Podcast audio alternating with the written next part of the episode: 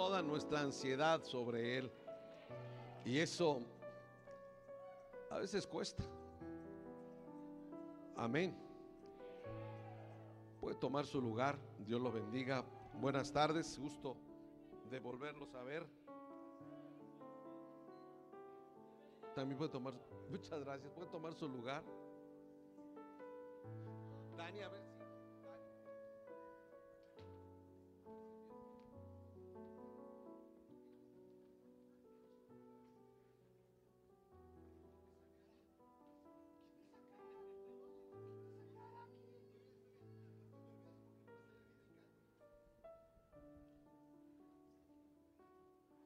Estamos muy agradecidos con Dios.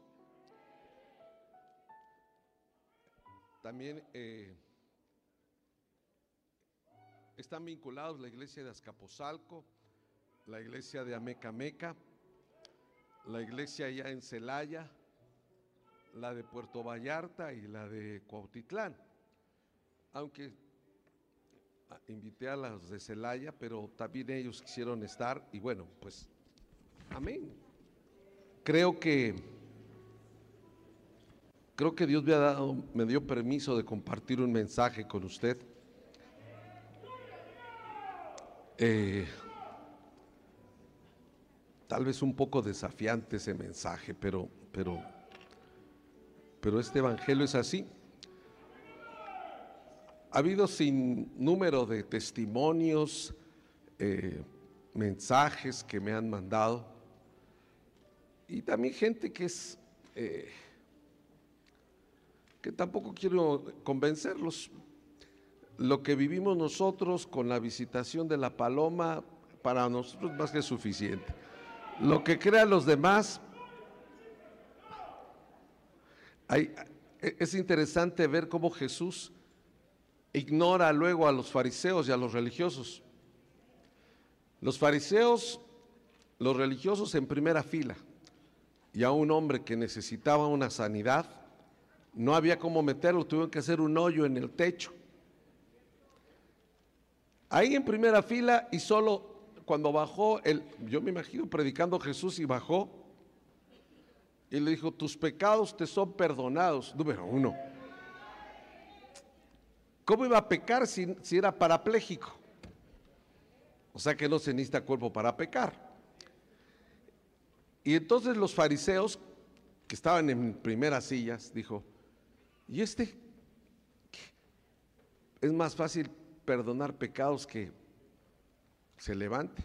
Y como Jesús conocía, les dijo, ¿qué creen que sea más fácil, perdonar pecados o, que se, o sanarlo? Pues ellos pensaron que era más difícil sanarlo. No, lo más difícil es perdonar pecados. El único que perdona pecados es Cristo. Dice, usted ya le perdonaron pecados. hermano, aunque, aunque de repente ya por el tiempo le rechinen a uno los, los amortiguadores y eh, lo que usted quiera, aunque lo de afuera se esté medio, lo de adentro se rejuvenece y eso es las... Amén.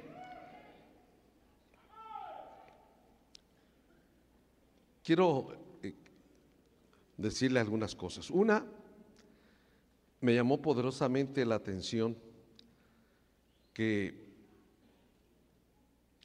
no existe nada para hacer frente a la protección de Dios. Yo le sugeriría que el tema de hoy, hasta donde usted pueda, tome nota, porque es un, son instrucciones específicas para todo lo que viene del 2024. Pastor, ¿y por qué no nos los dijo luego, luego? Eh, porque también me enfermo y estuve enfermo de la tos, estuve haciendo de tos y estuve encerrado, pero eh, esto es importante que usted lo, lo considere. Mientras Inclusive hasta iglesias cristianas se atreven a, postular el año de no sé qué, el año de no sé qué. Los chinos dicen que es el año del dragón de madera, pensando que a raíz así como del, del caballo de Troya, así ellos van a tener su dragón de madera, pensando en que va a haber una explosión de todo lo que es chino, que no, es, no es mi tema ni... Pero nosotros hemos entendido que un día le dice otro día y un año otro año, y hoy tenemos que saber cómo enfrentar las cosas. Amén. La amada de Dios, estoy, yo creo que el miércoles voy a empezar otra vez, porque confirmo más que Jesús es incompatible a la religión. Lo hemos estudiado en los evangelios, vamos a estudiarlo ahora en las cartas.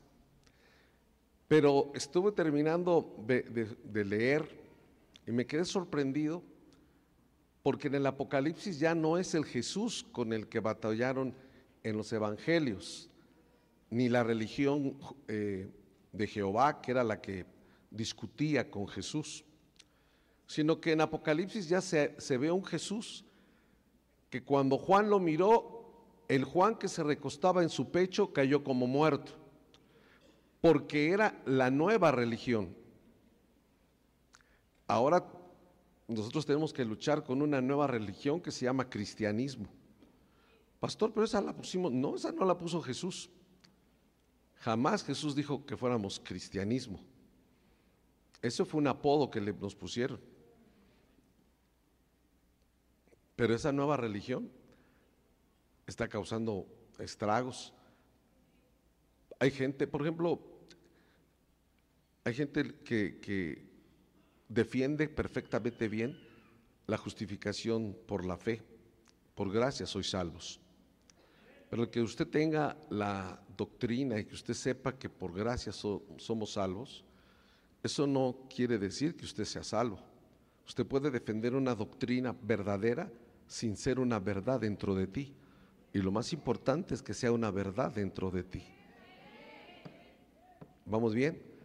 Bueno, le quería decir esto porque espero no tardarme, pero no, no le, no le prometo nada.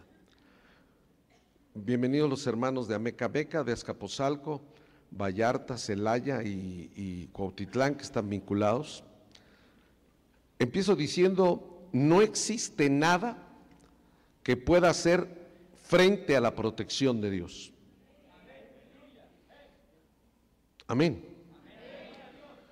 Políticos vienen y políticos van, miles de promesas, pero la situación mundial es terrible. Por eso pedí que también los hermanos de Celaya estuvieran atentos, porque el mensaje va para la amada, para la que es la amada. Quiero hablar de un blindaje que usted tiene que tener ¿Qué tan importante es? Pues para mí es importante que usted lo sepa, porque está en la Biblia lo que le voy a decir. No van a ser mis, mis este, deducciones. Pero la, amada de Dios, es que está la, la iglesia cristiana, ahí entran todos, católicos, de todos. Están los evangélicos, están los cristianos y aún legalmente Así nos tienen las iglesias históricas, eh, la iglesia evangélica, los cristianos y otros. Usted y yo estamos en el y otros. Y otros. Pero eso es lo que la gente, la gente dice. Pero nosotros tenemos un trato diferente. Yo creo con todo mi corazón y es mi deseo que ahora que viene el Señor nos vayamos todos. Que estando allá nos veamos y digamos, ¿qué tal? Oye, valió la pena, estuvo bueno.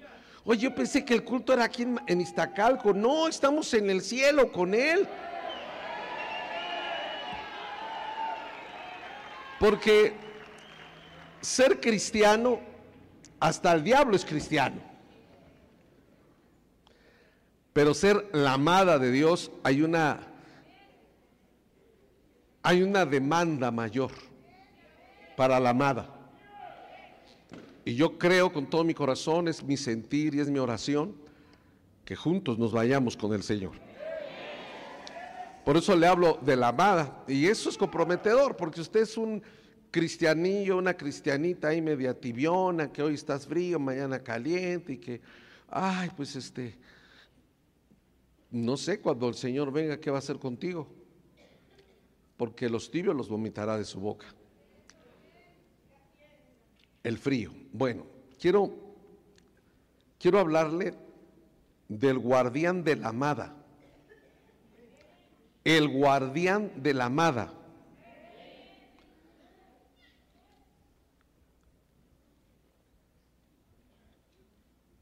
Y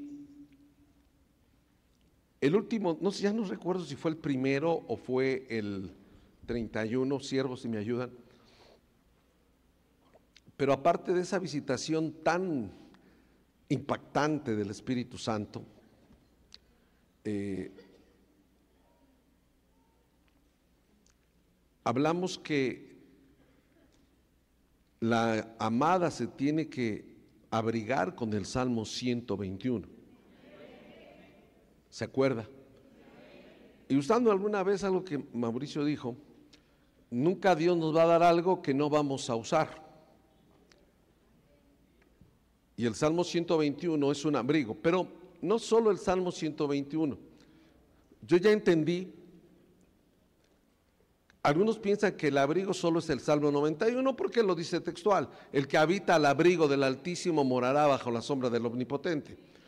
Pero los 150 salmos son 150 abrigos para la amada que va caminando en la frialdad de la vida.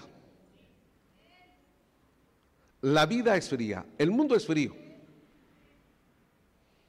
Yo tal vez hasta me atrevería a decir que hasta nosotros. Por eso yo, yo no me gusta cuando alguien va a, un velorio y le dice, ay, le doy mi más sentido pésame. esas, son, esas son cosas que no son ciertas. El único que lo siente es el que lo está viviendo. Y si es una mamá, un papá el que se muere y tiene cinco hermanos, cada hermano lo va a sentir diferente. Pero uno no puede llegar con esas palabras, por lo menos yo no, o, con la famosa palabra de tesalonicense. Deje de llorar, porque usted no es como los otros que no tienen esperanza. Usted tiene una esperanza que es Cristo Jesús. Así es que deje de chillar. Entonces yo digo, está bien, pastor, le voy a grabar su mensaje para cuando se muera su madre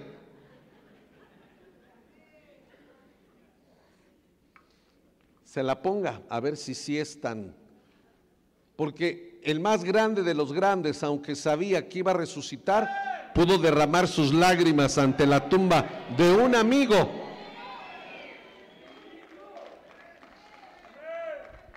Entonces nosotros los hombres de qué, de qué? Solo Dios. Pero la vida es fría. Las cosas son frías se necesita un abrigo. Los salmos, lo que dice la, tradición, los salmos, lo que dice el, aún lo que le dicen a uno en el instituto es que son libros poéticos. Los salmos es parte de los libros poéticos. Pero eso es lo que dicen los hombres. Para mí los salmos son palabra profética. Para mí los salmos son 150 abrigos con los cuales la amada sale a la vida diaria sabiendo que está bajo la protección de Dios. Empieza en el Salmo 1 diciendo que, el que es el que está en el Señor, eh, que no anduvo en silla de escarnecedores, es como un árbol. Y el 150 dice, todo lo que respire, alabe a Jehová.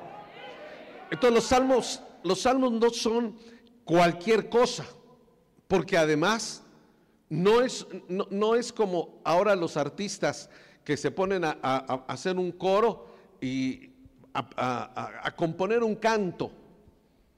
No, los salmos, salmear es expresar en un canto o en una poesía la vida diaria. Por ejemplo, cuando David decía Jehová es mi pastor, no era, no era poético, era una realidad, estaba hablando, estaba dando su testimonio. El Señor es mi fortaleza, estaba dando su testimonio. Entonces los salmos son armamento, fíjese hermano, que, que es un armamento tan especial. Le voy a decir por algo. Por ejemplo, cuando hay alguien que, sufre de la depresión, de la tristeza, hay que arrinconarlo en el Salmo 103 y enseñárselo. Y empieza diciendo el Salmo 103, bendice alma mía a Jehová y, nunca y no se olvide ninguno de tus favores.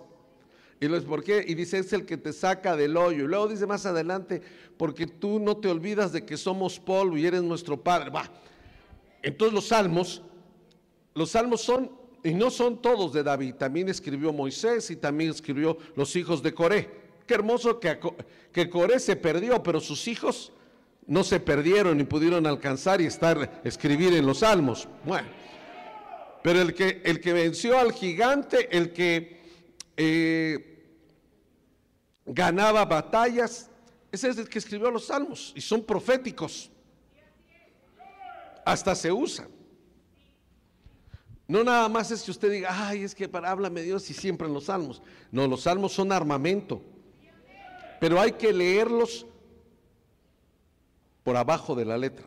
Ahora, cada salmo es un abrigo y cada salmo tiene un guardián, un protector, un ángel. Es tan tremendo esto, hermanos, que por ejemplo para los judíos han hecho de eso, y, yo respeto su, posición, pero no, la, no la creo así. Eh, ¿Qué te pasa? Ah, no, pues fíjate que tengo dolor de estómago. Ah, recita el Salmo 27. Y ellos dicen que les hace efecto. Puede ser porque la palabra de Dios es poderosa. Pero hay más que eso. ¿Sabe qué poder tienen los salmos? Que cuando usted lo está leyendo, de repente, de repente dice, ah, aquí estoy yo. O de repente dice usted, ah, yo pensé que solo a mí me pasaba. Entonces cada salmo es un abrigo que hay que usarlo en la vida, en esta fría vida.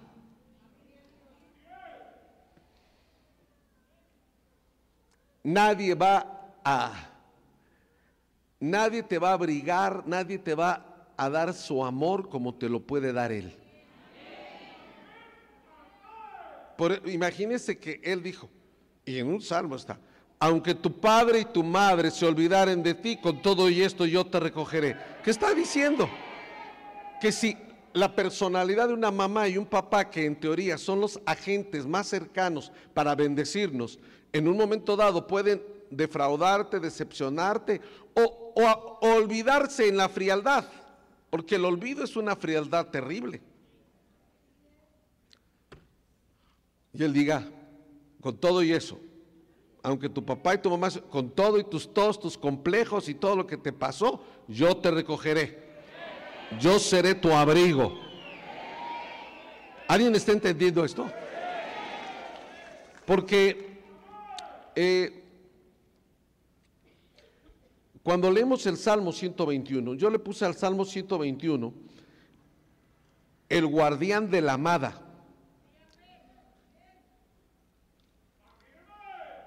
blindando a la amada. Usted sabe que la amada, la amada no es eh, la, que va, eh, ¿cómo explica? Toda fashion, toda así, um, toda Barbie. No, no, no, no, no. Esa no es. La amada es guerrera. Porque le dice que se ponga toda la armadura, le dice, le dice Pablo. Es guerrera es, es cordero, es leona. Bueno, estoy hablando de la amada, porque el amado no se va a casar en yugo desigual. Entonces, la amada tiene que ser cordera. Amén. Solo las hermanas dicen amén, los varones dicen, háblales, Padre. No, también es para usted, hermano.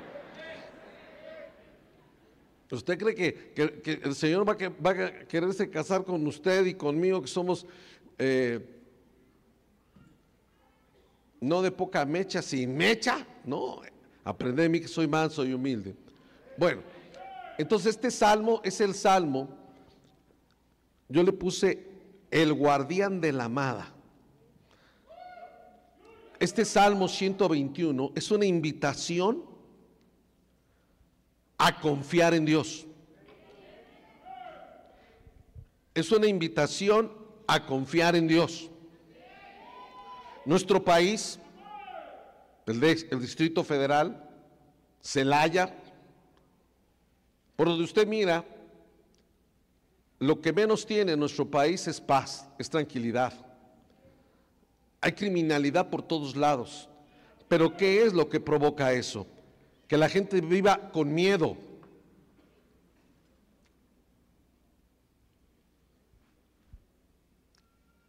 Ese es el mundo. Ahora, el Señor no, no le dijo, quítalos del mundo, sino dijo, guárdalos. O sea, el, amado va a guardar a la amada aún dentro del mundo. Pero la amada tiene que saber con qué abrigo estar. Y para esta iglesia y para nosotros, el Señor nos habló que este año, por eso hasta yo le dije, apréndaselo de memoria. Yo, yo me acuerdo, hermano, de mi abuela, que, para todo y para todo de, repente decía, ay, corazón de Cristo Jesús, Santa María. ¿Cómo? Y los cristianos que tenemos la, la verdad, Ah, es que hay un versículo que dice que Dios nos cuida, está por los salmos, pero no me acuerdo bien. Nah, ¿cómo que no me acuerdo bien? Acuérdese bien, apréndaselo para que nunca le venga el, Alzheimer ni tampoco le venga la demencia senil. Porque tus neuronas van a estar siendo vivificadas con el poder de la palabra. Entonces usted tiene que tener, pastor suena muy legalista, tal vez, pero aprendas el Salmo 121. Es sugerencia, podría ser. Pero se lo voy a decir algo. Aprendas el Salmo 121 porque más de alguna vez no va a tener Biblia ni va a tener a nadie a un lado y solo va a poder invocar al guardián. Es que el Salmo 121 es una invocación a un guardián de alto rango. ¿Cómo explicarle lo que y usted puede decir, ay pastor, ¿de cuál fumaste? No, pues no. En secundaria cuando quise fumar me ahogué y entonces ya de ahí decidí jamás tocar eso. Pero es poder de Dios. Amén. Hasta el día de hoy, el Salmo 121 pertenece a 15 salmos, que es desde el Salmo 120 al Salmo 134 que le ponen, y usted lo puede ver en su Biblia, que le ponen que son salmos graduales, cánticos graduales, que, va subiendo. Son los cantos que entonan cuando van al templo a adorar o cuando iban al templo a adorar. Y a mí me llamó la atención porque yo cuando entendí, dije, Señor, entiendo cánticos graduales que va. Entonces yo me mostró, sí, así es. Porque es un peregrinaje y vamos a la casa del Padre, vamos a subir. Solo que David iba a Jerusalén, pero nosotros vamos a la verdadera Jerusalén. Amén. Pero estoy tan agradecido con Dios por esto porque veo a, un Dios que es sensible, que percibe el dolor, que, que, no es un Dios que está sentado en su trono diciendo, ay, pobres hormigas humanas. No, no, no, no, no. Es un Dios que hasta se metió en un estuche humano para sensibilizarse, para poder decir que usted y yo no tenemos un sumo sacerdote que no pueda compadecerse o entender nuestras debilidades, sino uno que fue tentado en todo pero sin pecado. Siervos, yo les pido que me presten su atención. Yo sé que traigo una palabra de parte de Dios para usted. Y vengo en el nombre de Jesús porque tengo que estirpar, así estirpar el miedo, el frío y arrancarlo. Y le tengo que dejar algo a usted porque empieza el año. Y usted va a tener que tener una palabra con que refutar todos los... Porque dice que anda como león rugiente buscando a quien devorarse. Entonces tú tienes que tener una palabra lista. ¿Cuántos dicen amén? Ahora, quiero, quiero que entremos, dice en el Salmo 121, alzaré mis ojos a los montes, ¿de dónde vendrá mi socorro? ¿Sabe qué, qué me, me, me, me impresionó? Que cuando David en el nombre de Jesús, que Él bendiga su palabra. Puede tomar su lugar. Se me olvidó que tenía yo que orar porque vengo con la, metido con esto. Alzaré mis ojos a los montes, ¿de dónde vendrá mi socorro? Dice, dice David. Pero estamos hablando de aquel hombre que, que, mató a un gigante, estamos hablando de aquel hombre que era un guerrero, que conquistaba, que, que, que era, un, era un hombre insignia, un hombre, era una personalidad. ¿Cómo decirle? Si, yo tuviera que decir, eh, pastor, deme un ejemplo de un hombre que no tenga miedo. David, un hombre sin miedo. Y de repente llega David en ese salmo y dice, alzaré mis ojos a los montes. ¿De dónde vendrá mi socorro? Pero me impresiona porque el momento histórico o lo que estaba atravesando David al escribir ese salmo. Estaba sufriendo la soledad y la ausencia de que Samuel, su mentor, su autoridad, su profeta, había fallecido. Por eso, hermano, aquí usted no tiene que aparentar nada. Aquí cuando hay dolor, hay dolor y hay que llorarle y pedirle a Dios. Amén. Yo cuando voy a un, velorio, un sepelio, y alguien llora, hasta yo lloro con él, hermano. Porque es parte. Pero David se encontraba sin su mentor, sin, sin su eh, maestro, sin su autoridad, se murió. Dios decidió llevárselo. Pero además de eso, lo estaba persiguiendo alguien que lo había traicionado. Y el que lo había traicionado no era una persona ajena, era su propio hijo. Absalón. Entonces David, perseguido por su propio hijo que buscaba matarlo, y con el alma deshecha, rodeado de un gran ejército, pero se sentía solo Tenía la Biblia en su celular en todas las versiones y sin embargo no había un verso que lo llenara.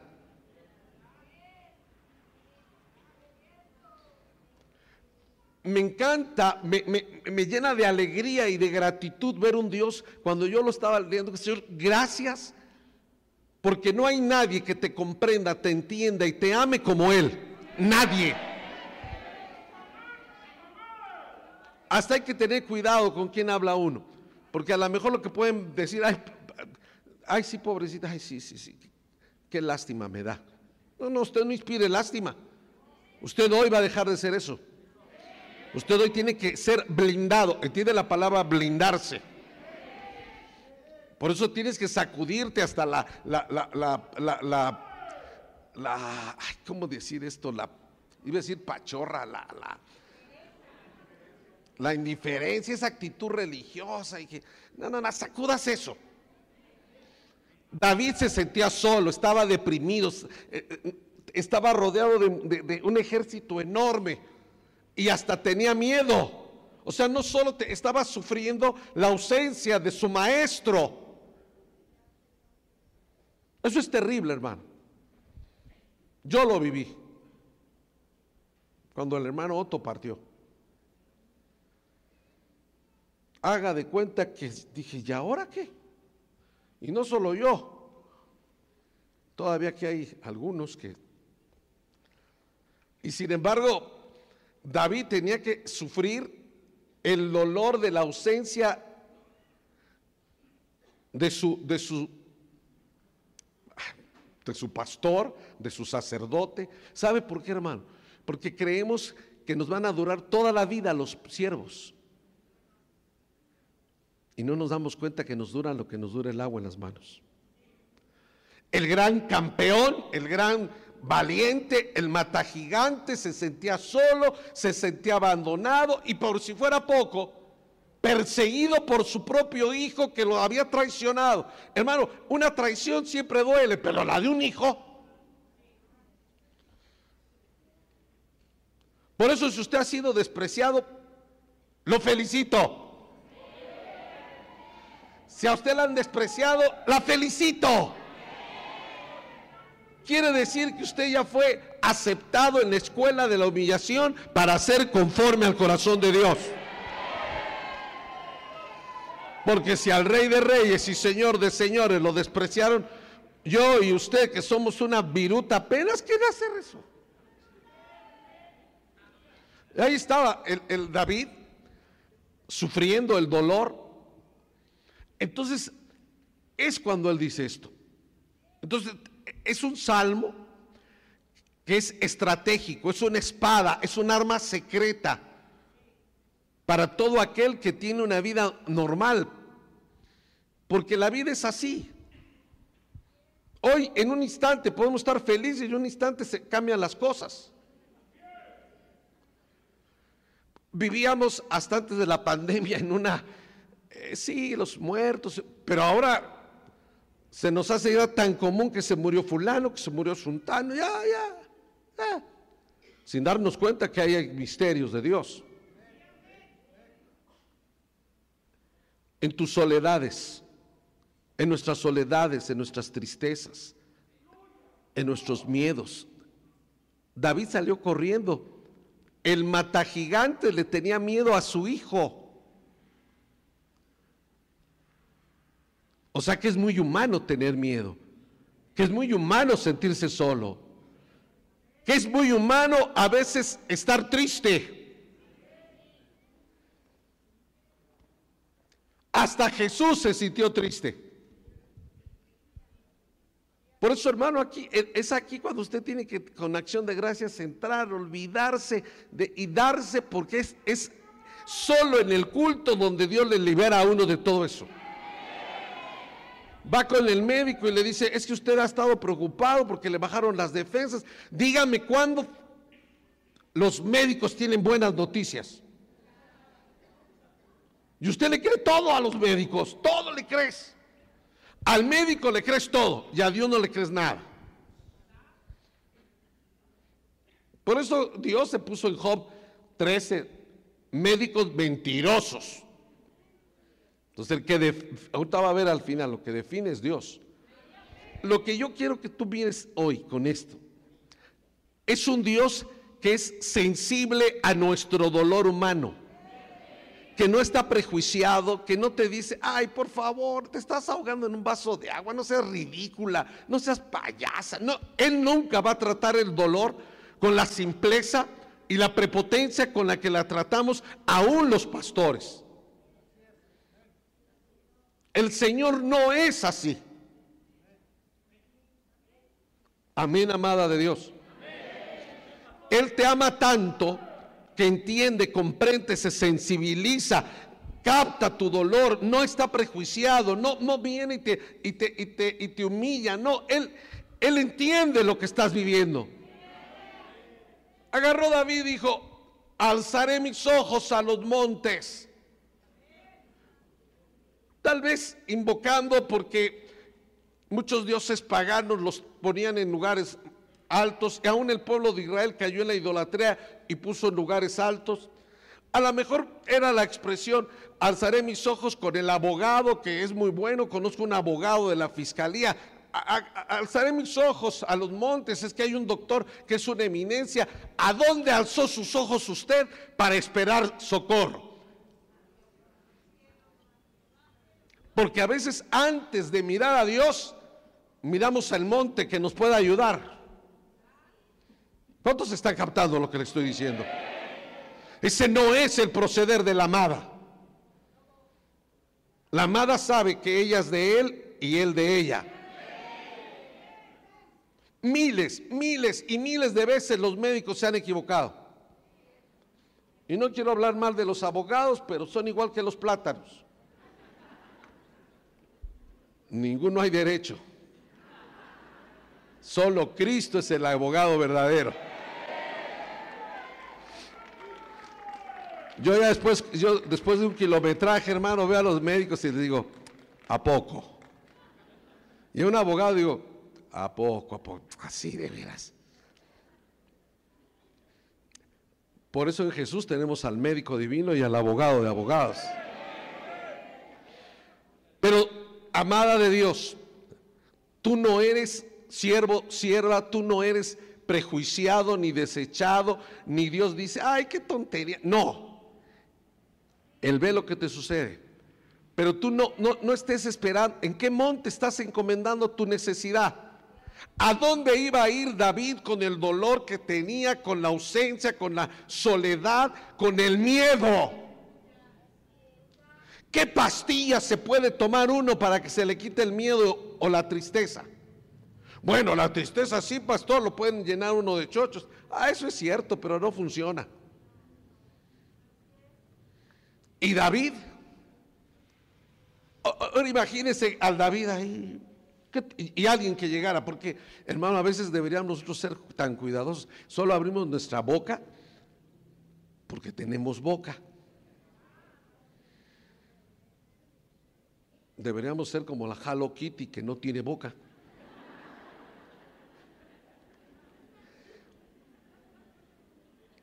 Porque imagínense el David ahí, todo apachurrado.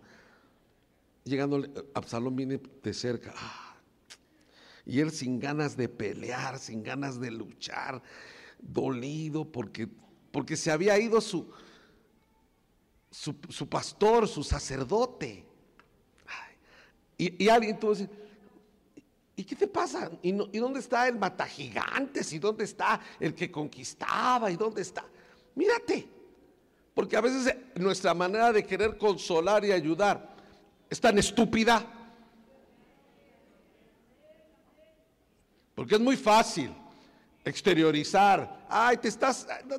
¿Y qué pasó? ¿Y cómo es? Porque no eres tú el que lo estás viviendo. Por eso hay que mejor quedarse callado cuando uno no tiene una palabra de. Yo no se me olvida todavía, hermano. Y cosa que ya lo perdone siempre se me olvida cuándo enterré a mi papá. El 91. 31, el 31 lo velamos a mi papá. ¿De qué año, flaco? No, Lamberto sabe mejor que yo. Del 90. Al primero lo íbamos a enterrar. Y estoy yo ahí, hermano, así. Por favor, no va a decir como cuando me enfermé. Pastor, ¿y, se enferma usted? Sí, me enfermo igual que todos y, también se me mueren igual que a todos. Esto está ahí. Y llega un hermano que agarra y me abraza y me dice, ay, pobrecito. ¿Ya era pastor, flaco? Sí, ya era pastor. Ay, pastor, pobrecito de ti. Mírate cómo empezaste el año. No, hermano, yo, yo, yo sabía que era el diablo en persona de ese tipo. Y no dudo que, sus intenciones hubieran sido buenas, pero una intención buena, en lugar de, de ayudar, puede destruir la vida de alguien. Tú eres la amada de Dios. Tiene que cambiar tu mentalidad para depender de Él y no de lo que te digan los hombres. porque hasta, hasta se mofaban, eran sarcásticos. Ay, pero si tú eres el mata gigantes, ¿qué le puedes tener miedo al estúpido escuincle que viene en la salón a quererte? Eh, nos lo echamos cuando Ellos no entendían el dolor. Por eso no se compare. Yo sufro más, yo sufro menos, es asunto de Dios. Pero David, en el Salmo, invoca al guardián de, la amada y dice, alzaré mis ojos a los montes, alzaré mis ojos, hablaré, con, ¿con quién voy a hablar? No había con quién hablar. Y de repente el mismo se contesta, ¿de dónde vendrá mi socorro? O sea, amada de Dios, pueden llegar momentos en que vas a estar así, vas a decir, ¿y ahora qué hago? ¿A dónde voy? Eh, eh, eh, estoy sitiado, por un lado pasa estos problemas, por otro lado estos problemas, porque a veces como que, como que nos pusieran en medio y nos llenaran alrededor de problemas, si usted para donde se mueve hay problemas, y de repente llega un hermano y dice, es que te falta fe. No, no, no me falta fe.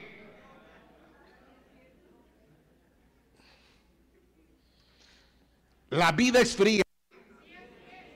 A mí no me diga que con Jesús las cosas fueron muy, muy facilitas. Todavía ni nacía y el papá ya se había ido. Por eso usted, la amada de Dios, tiene que estar bien abrigada. ¿Sabe por qué? Porque dice Cantares, ¿de dónde viene la amada? Del desierto. Y en el desierto es extremoso. O hace un calor terrible o hace un frío terrible. Pero dice, ¿de dónde vendrá mi socorro? Amada, tu socorro no viene de un abogado, ni de un doctor, ni de un pastor. Tu socorro viene ni de, un intelectual, ni de que tienes un contacto, ni que tienes una palanca en no sé dónde. Esos son montes. Mi socorro, dijo David, viene de Jehová, de los ejércitos. ¿Alguien dice amén? Claro que hay momentos de impotencia, hay momentos de, de, soledad, hay momentos en que uno, o a lo mejor solo me pasa a mí. Hay momentos de impotencia, de soledad, de tristeza, de dolor, de, de, de esos días que uno dice, ay, ¿por qué no se hace de noche ya para dormir? O, dice usted, me equivoqué, me hubiera quedado dormido. Porque si a usted le dice, venga aquí, si usted viene aquí, nosotros vamos a poderle ayudar, va a dejar de parar de sufrir, porque vamos a, a pedirle al hermano obispo, al hermano obispo Mauricio Martínez, que nos haga favor de orar y nos dé agua bendita traída del Jordán, de ahí de Xochimilco, para que usted sea. Y si no sabe jugar fútbol, nosotros por el mismo precio de un billetito de 500, oramos y la hacemos hijos del diablo. Que se regresen a Brasil a seguir siendo hechiceros y brujos. Es hechicería y bruja. Pero la gente pare de sufrir y con tal de parar de sufrir. El ladrón de la cruz no le dijo, yo quiero parar de sufrir. Le dijo, Señor, cuando estés en tu gloria, acuérdate de mí, hoy estarás conmigo. Pero es una mentira. La vida es parte del sufrimiento. Es como decir, no nos hable de la muerte, pastor. La muerte es parte de la vida. Yo quisiera decirle, no, mire hermano, aquí acepte al Señor, todo va a ser hermoso, color de rosa, todo va a ser bonito, bla, bla, bla, aleluya. No es cierto. Hermanos, todos los de Mahanaín son trigo, un trigo lindo, precioso. Los hermanos de la iglesia Manuel de Celaya, uh, es una iglesia especial. Los hermanos de Celaya tienen que escuchar bien. Porque este abrigo se lo tienen que poner a fuerzas empezando por Abraham, que es su pastor. Se lo tiene que poner usted porque estamos en medio de una circunstancia difícil. Paga usted seguridad y los de seguridad son los que le roban.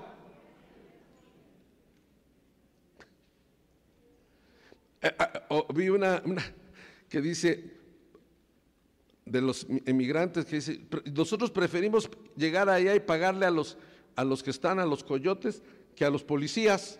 O sea que uno se siente más seguro con los ladrones que con los policías. Pero usted es la amada de Dios. Ahora oiga, ¿por qué le predico esto? Porque usted se ha desposado con Él y Él no va a permitir que la toquen. Porque usted es de Él. Pero usted tiene que cambiar su mentalidad. No por eso voy a decirle que no le ponga seguro a su carro. no, no, no, no, no. Pero ¿de dónde vendrá mi socorro? Por eso David, hermano, es de esas veces que uno dice, déjame salir a que me dé aire. tantos problemas, ay. Bien, David dijo, al cerrar mis ojos a los montes, algunos dicen, ay Señor, ¿por qué no se abre la tierra y me traga? Porque finalmente, ¿quién fregados? Porque hay momentos así, y hay que decirlo. Aunque usted se las dé que es muy espiritual y que usted es el gran el que nunca ha llorado a los pies del Señor no conoce el amor de Él. Te tienes que blindar.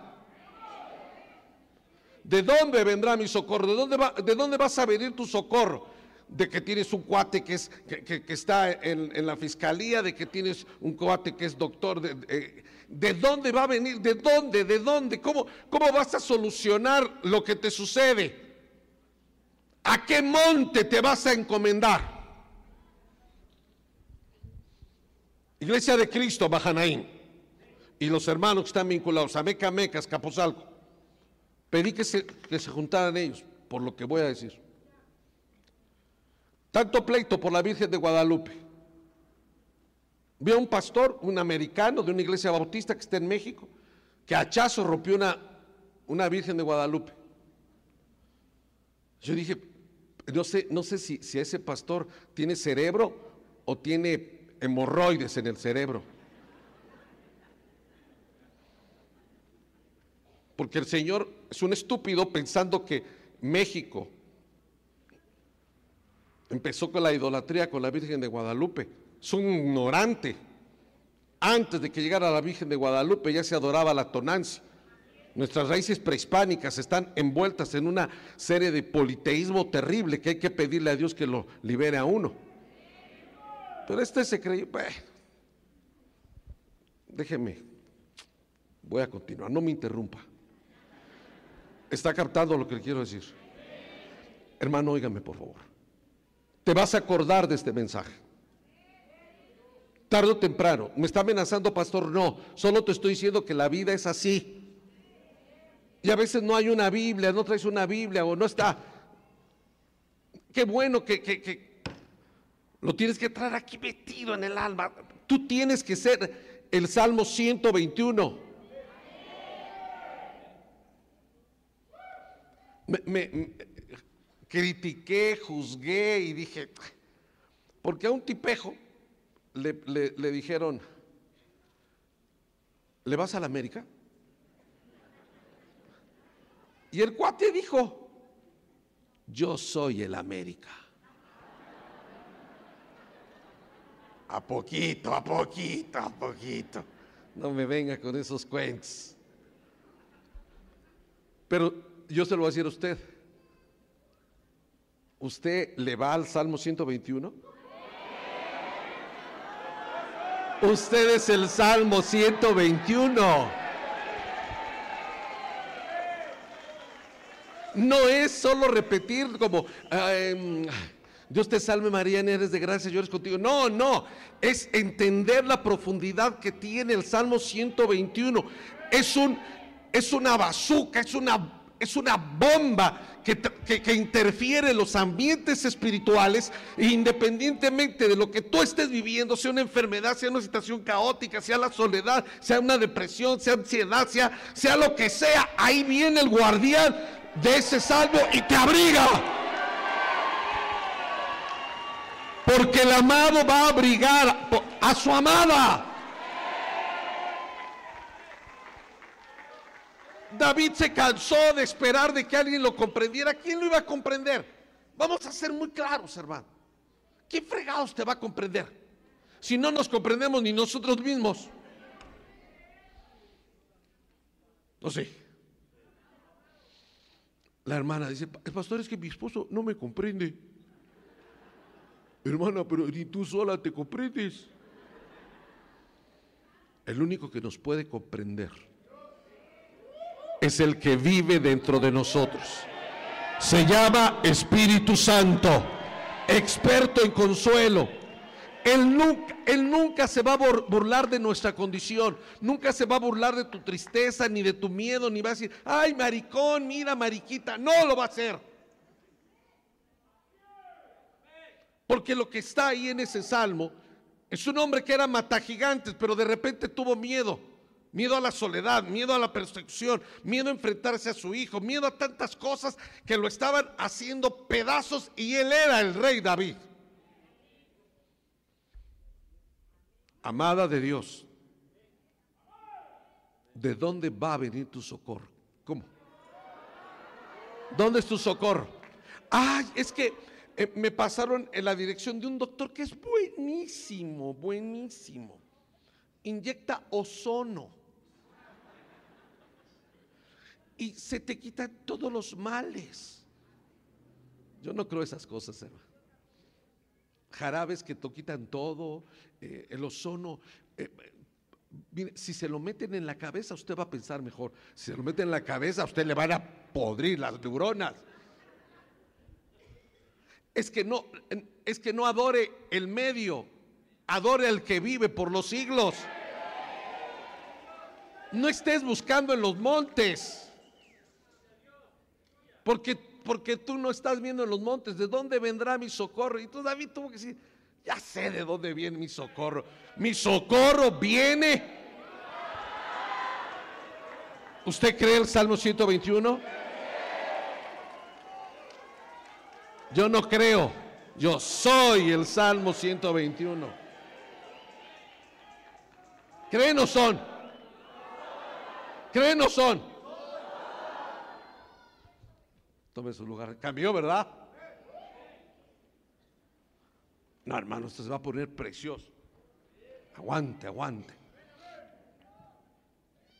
Que el Señor quite todo miedo. Ahora, veamos por qué debemos poner toda nuestra... Es que el Salmo 121 es una invitación de Dios, del Dios Todopoderoso, a que tú confíes en Él. Es decir, si tú crees que Dios, el Dios de la Biblia, es todopoderoso y digno de tu confianza, Él te invita a que confíes en Él. Aún que le confíes en medio de nuestros errores. Él no, él no está aquí hoy para reprocharte tus errores, para enjuiciarte, para prejuiciarte, para menospreciarte. No, Él no es así. Aunque hay momentos en que uno se siente desesperado, con todo y que tiene al Señor. Lo lamento. Usted no tiene un pastor de internet, usted tiene un pastor humano. Que me desespero, me enojo, me... Que se siente uno solo, sí. Que siente que lo persiguen, sí. Que de repente dice, bueno, ¿y a, dónde voy? ¿A quién iré? Solo a ti. Mire, entonces vamos, veamos por qué debemos poner toda nuestra confianza en Dios. O tal vez verificar si Dios es digno de tu confianza, el Dios de la Biblia. No es solo saberse la Biblia. Si usted me dice, pastor, yo ya la hice porque yo ya me sé el Salmo 121. Felicidades, hay que vivirlo. Hay que aplicarlo. No necesitas en medio de unas cosas decir, alzaré mis ojos a los montes, ¿de dónde vendrá mi socorro? Mi socorro viene de Jehová, que son los cielos y la tierra, no dar tu vida a los baladeros y los que te No, no, no. Si no es el rosario.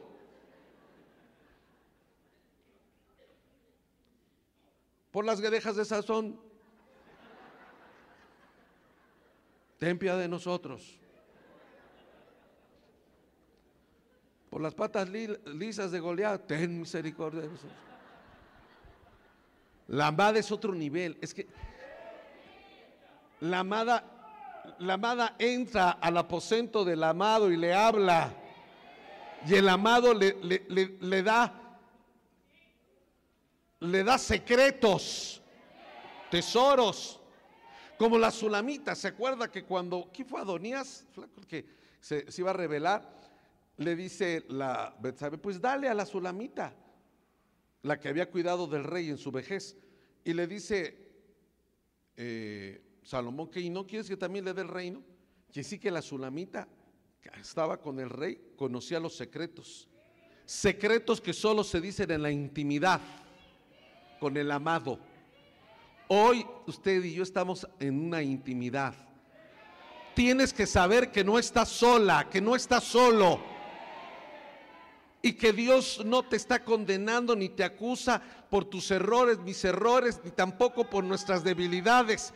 Que eres su amada pero que debes dejar de estar mirando por todos lados y dependiendo de tantas cosas, cuando con el que tienes que depender es con el que te dio vida, y ese se llama Jehová de los ejércitos. ¿Alguien dice amén?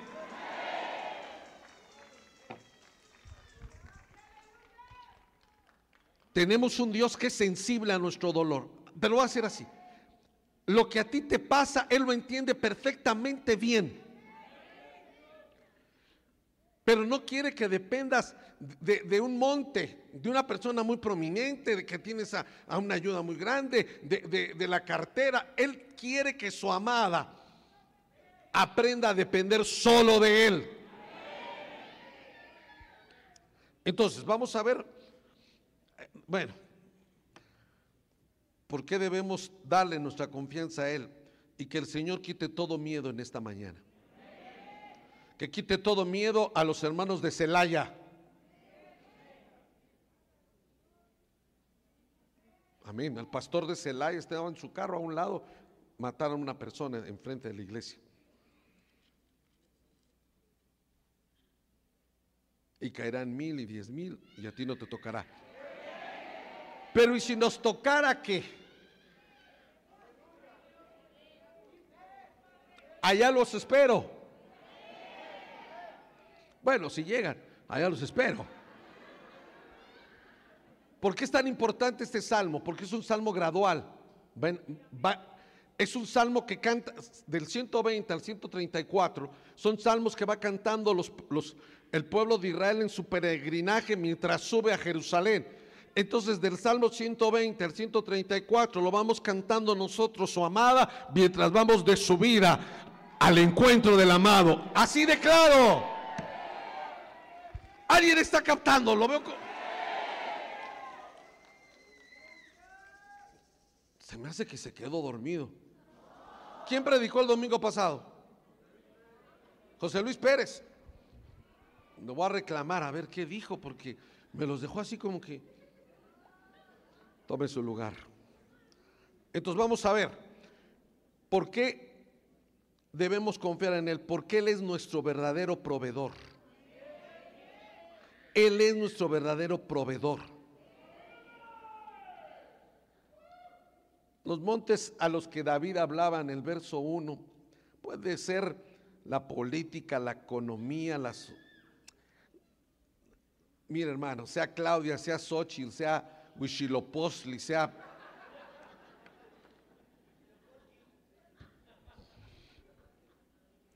Hermano, solo queda que Dios tenga misericordia de nuestro país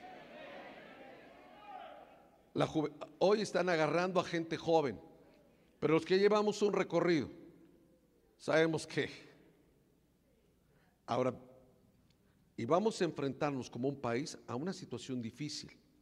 Vamos a entrar al, al periodo de Teatira, donde Jezabel es la que ordena todo.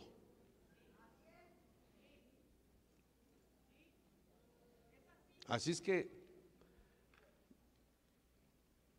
pastor, pero es que yo creo que usted no quiere a, López Obrador. No, no lo va a querer. Está re feo. La Xochitl y la Claudia, de las dos no hacemos uno ni metiéndolas en una licuadora. Pero quiere que le diga algo. No hay país que esté bien gobernado. ¿Ya vio lo que está pasando en Ecuador? en medio de toda esa porquería, Dios va a sacar a su amada. Pero su amada, en cuanto se ve, en lugar de estar diciendo, ay, aquí voy a ir? ¿Qué, voy a hacer? Es que tú no eres. Ay, ¿cómo, ¿cómo decirle esto así? La amada del Señor es una virgen pura. Tú no eres la gran ramera de la Babilonia, que es la iglesia católica y la iglesia cristiana evangélica, que ha perdido, que ha perdido el orden de Dios. No hay pastoras, no hay apóstolas. Las hubo sacerdotisas en el tiempo de Jezabel. Es que eso es muy misógino. No sé qué sea eso. Pero botellita de Jerez. Es el orden de Dios. Es el orden de Dios. No es que el hombre valga más que la mujer ni la mujer que el hombre. No, ese es el orden de Dios. Y conste que lo pone en 1 Corintios capítulo 11, escribe el orden de Dios y luego entra la Santa Cena. Entonces cuando hay una mujer adelante es que no ha, no ha habido un hombre que le crea a Dios para ser la autoridad delegada de parte de Dios. Vamos bien. Bueno. ¿Por qué, ¿Por qué podemos confiar en Él? Porque Él es nuestro verdadero proveedor. ¿De dónde viene mi socorro? Mi socorro viene de Jehová. Nosotros no dependemos de, de nuestro auxilio, dice, mi socorro, es que él pregunta, ¿de dónde vendrá mi socorro? Y entonces él mismo se contesta, ¿quién, ¿quién, me va a socorrer en medio de esto? Mi socorro viene de Jehová. ¿Y quién es ese Jehová? Pues es el que hizo los cielos y la tierra.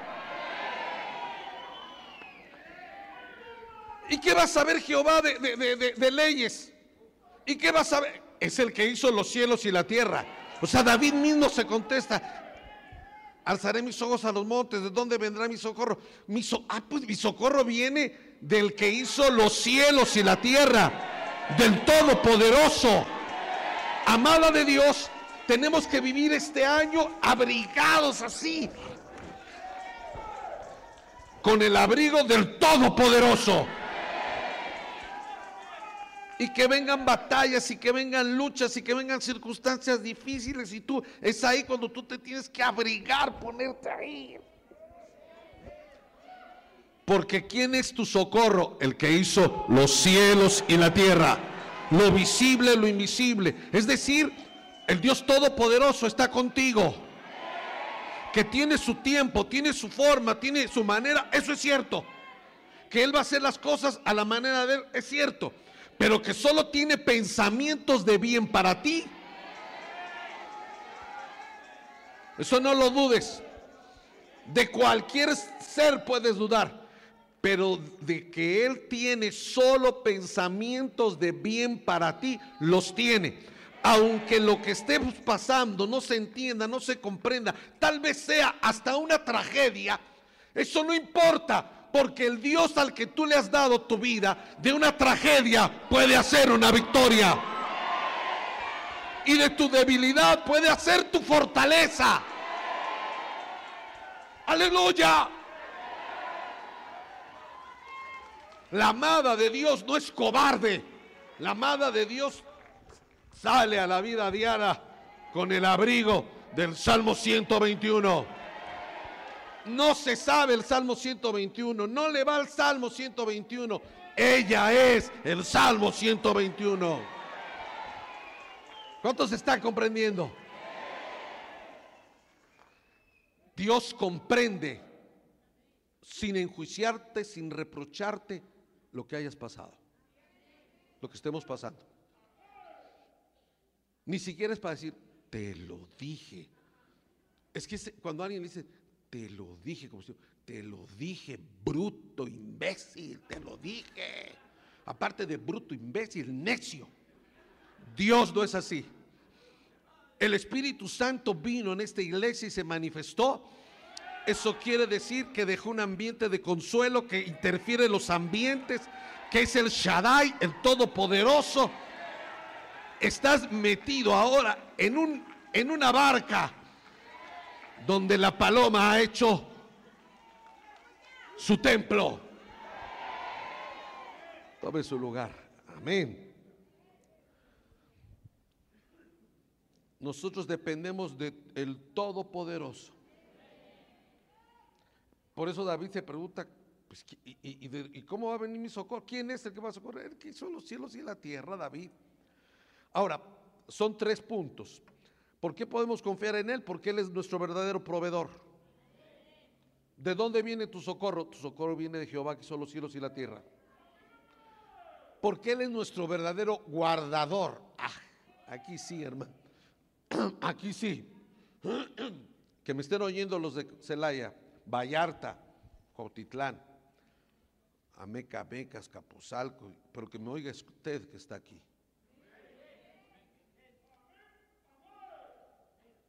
Dice, entonces el primer punto fue porque Él es nuestro verdadero proveedor. ¿De dónde vendrá mi socorro? Segundo, porque Él es nuestro verdadero guardador. Mire qué dice en el, en el verso 3. No dará tu pie al resbaladero, ni se dormirá el que te guarda. He aquí no se adormecerá ni dormirá el que guarda a su amada. Yo lo podía bonificar así.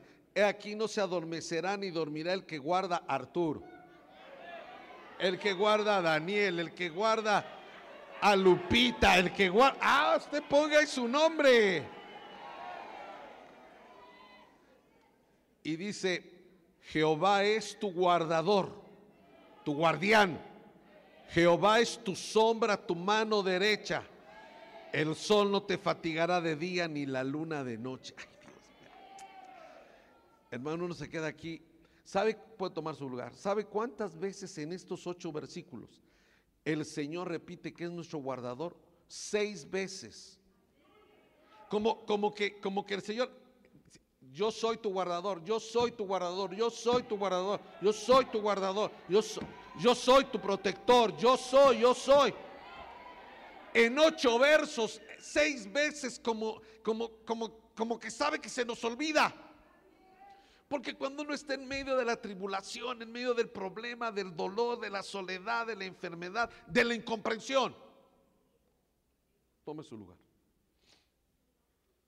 Algo que es como una cangrena es que usted espere la comprensión de los hombres, de los humanos, no existe. Eso es como estar viendo a los montes. Tú ya no eres para ver montes. Tú eres para poner puestos los ojos en Jesucristo, autor y consumador de la fe, el que te entiende, el que te comprende, el que no te desprecia, el que no se aburre de ti, el que, el que no le importan nuestros aromas, el que te amó y me amó tanto que, oh, va, que fue a la cruz del Calvario a morir por ti. Ese es el nivel de amor que Él tiene por ti. Por eso el Salmo 121 no solo hay que repetirlo, no solo hay que aprenderlo. Soy el Salmo 121. Que cuando lo vean le digan, hermano, ¿cómo se llama usted? Luis. Luis, ¿y usted por qué está tan tranquilo? Alzaré mis ojos a los montes, yo ya sé de dónde viene mi socorro. Se volvió el Salmo 121, aunque se llama Luis. Venga como venga el 2024. Blanco, negro, azul, rojo. La amada tiene un abrigo hecho a la medida. ¿Cuántos dicen amén? Dice, y no se dormirá el que te guarda. Pongas, un momento. ¿Sabe de qué me recuerda? Y no se dormirá el que te guarda cuando el pueblo de Israel, los sacerdotes de Dios, los que tenían que servirle a Dios, estaban tan distraídos que cambiaron de equipo y se volvieron sacerdotes y profetas de Baal y de Acera. Y llegó Elías y les dijo, bueno, vamos a definirnos. ¿Vamos a confiar en Dios o no vamos a confiar en Dios?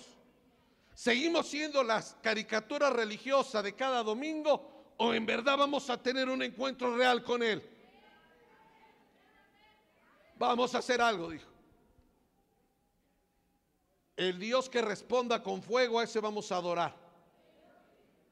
Y ustedes que son muchos, 800, hagan su, su altar y yo voy a hacer el mío. Hermano, oiga, eso es, es un pasaje, porque todo el mundo dice que es el profeta, pero era un sacerdote. Fue una lucha de sacerdocios. Puso su, eh, eh, Elías, Elías era. ¿ah? Yo siempre confundo Elías y Eliseo, que Dios me perdone, pero bueno. Puso las piedras. Tráiganme 12 cántaros de agua. ¿De dónde sacó el agua si, estaba en, si no había agua? Y de repente les dice Elías, háblenle a su Dios. Yo, yo casi me lo imagino así, hermano. Porque suena, perdónenme, sarcástico así. Elías sentado. Ya tengo mi altar listo, pero háblenle al de ustedes.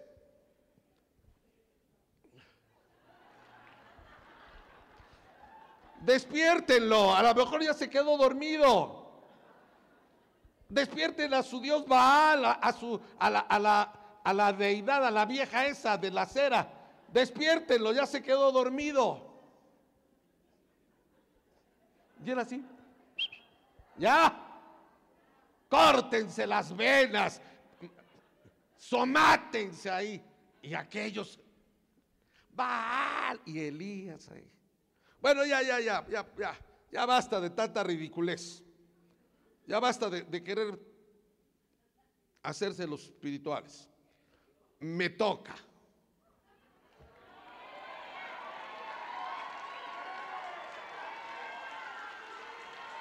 Me toca. Uno contra 800. 800 era nomás. 400. Y dijo, alzó sus manos, pero como él era el Salmo 121, él sabía que su Dios no se duerme ni se queda dormido, que está vigilante. El Dios tuyo, mi Dios, no duerme, no tiene necesidad de dormir porque tiene la responsabilidad de cuidar de ti de día y de noche. ¡Oh, santo! Así es mi Dios. Ese es el de nosotros. ¿Qué me importa que sean más ellos? No me importa. Yo sé de, de lo que le estoy hablando. Amén. Así es que sacúdete. No es así, tres padres nuestros y tres... Nada. Cuando alguien tiene una respuesta de Dios, hasta se vuelve, se quedó dormido, porque el Dios de, de David dice, no dará tu pie al resbaladero, ni se dormirá el que te guarda. ¿Alguien dice amén? quiere decir que es el guardián de la amada, no se adormecerá ni dormirá. El Dios Todopoderoso siempre está atento. Sus ojos, sus, sus ojos del amado, bendito, están al pendiente de ti. Están al pendiente de ti. Cuando más solo, cuando más sola. Ahorita siento que estoy profetizando, hermano. Cuando más solo, más sola te sientes, es cuando más cerca Él está de ti. Cuando más vulnerable te has sentido, como más, cuando más frágil te has sentido, es cuando Él te ha abrigado y ha estado contigo, aunque ni siquiera tú te acuerdes de Él, Él siempre se acuerda de ti. Porque eres su hijo, porque eres su hija. Oh Santo. Y no pierda de vista quien está hablando ahí es el matagigantes. Pero tenía un secreto el matagigantes. Él era el Salmo 121. Tu Dios no se duerme. Pastor, pero ¿por qué no ha resuelto? Es que la situación está así, no sé qué. Él es tu guardador. Él sabe lo que hace. No esperes en tu conocimiento, en tu razonamiento. No le quieras arreglar la plana al Padre. Él sabe cómo arreglar las cosas de la mejor manera y las decisiones mejores las toma Él y no tú. Tome su lugar. Alguien dice amén, está contento. Me, me, da de, ay Dios mío. Solo se lo voy a decir, si dice en Lucas capítulo, a ver si me lo verificas, 12.4. ¿Sabe qué me, encanta del Cristo, hermano? A ver si es Lucas 12.4. Pero mire, ¿sabe por qué di la cita? Para que usted no crea que yo, eh, hace unos años vino una hermana, invitó a unos judiciales. ¿Judiciales vendrá de Judas? Bueno, no, no sé. El caso es que lo regresó el, comandante con sus a las pistolas y entró. Y oyó el mensaje. Ya cuando se iba le dijo a la hermana, mire este, ¿será muy difícil que me diera una cita el motivador? De todas las cosas que me han dicho, es una de las que sentí una caricia. Pero, como diría aquel hombre, digan lo que digan, digan lo que digan los demás. ¿En mexicano o en guatemalteco?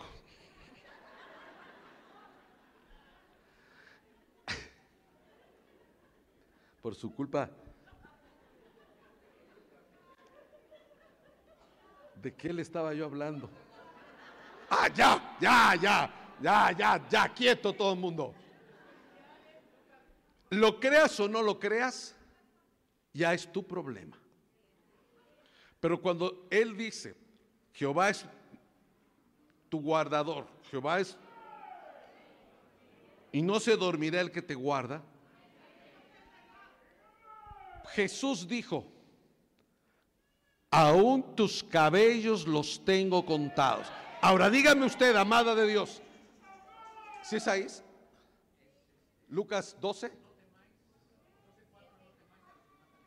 No temáis a los que matan el cuerpo.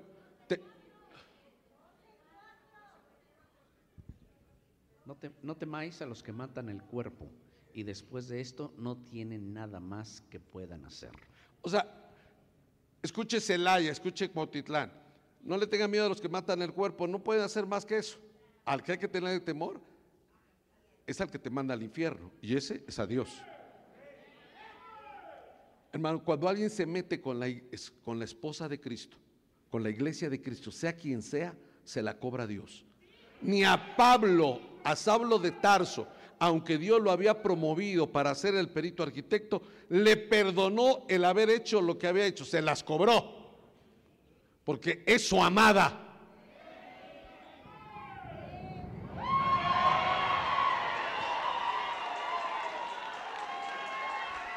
por si lo duda.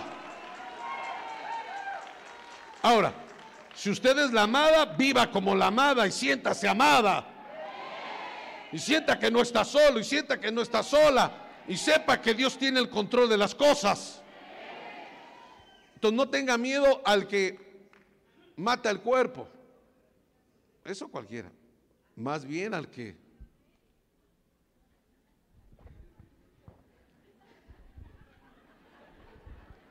Pero yo os mostraré a quién debéis temer.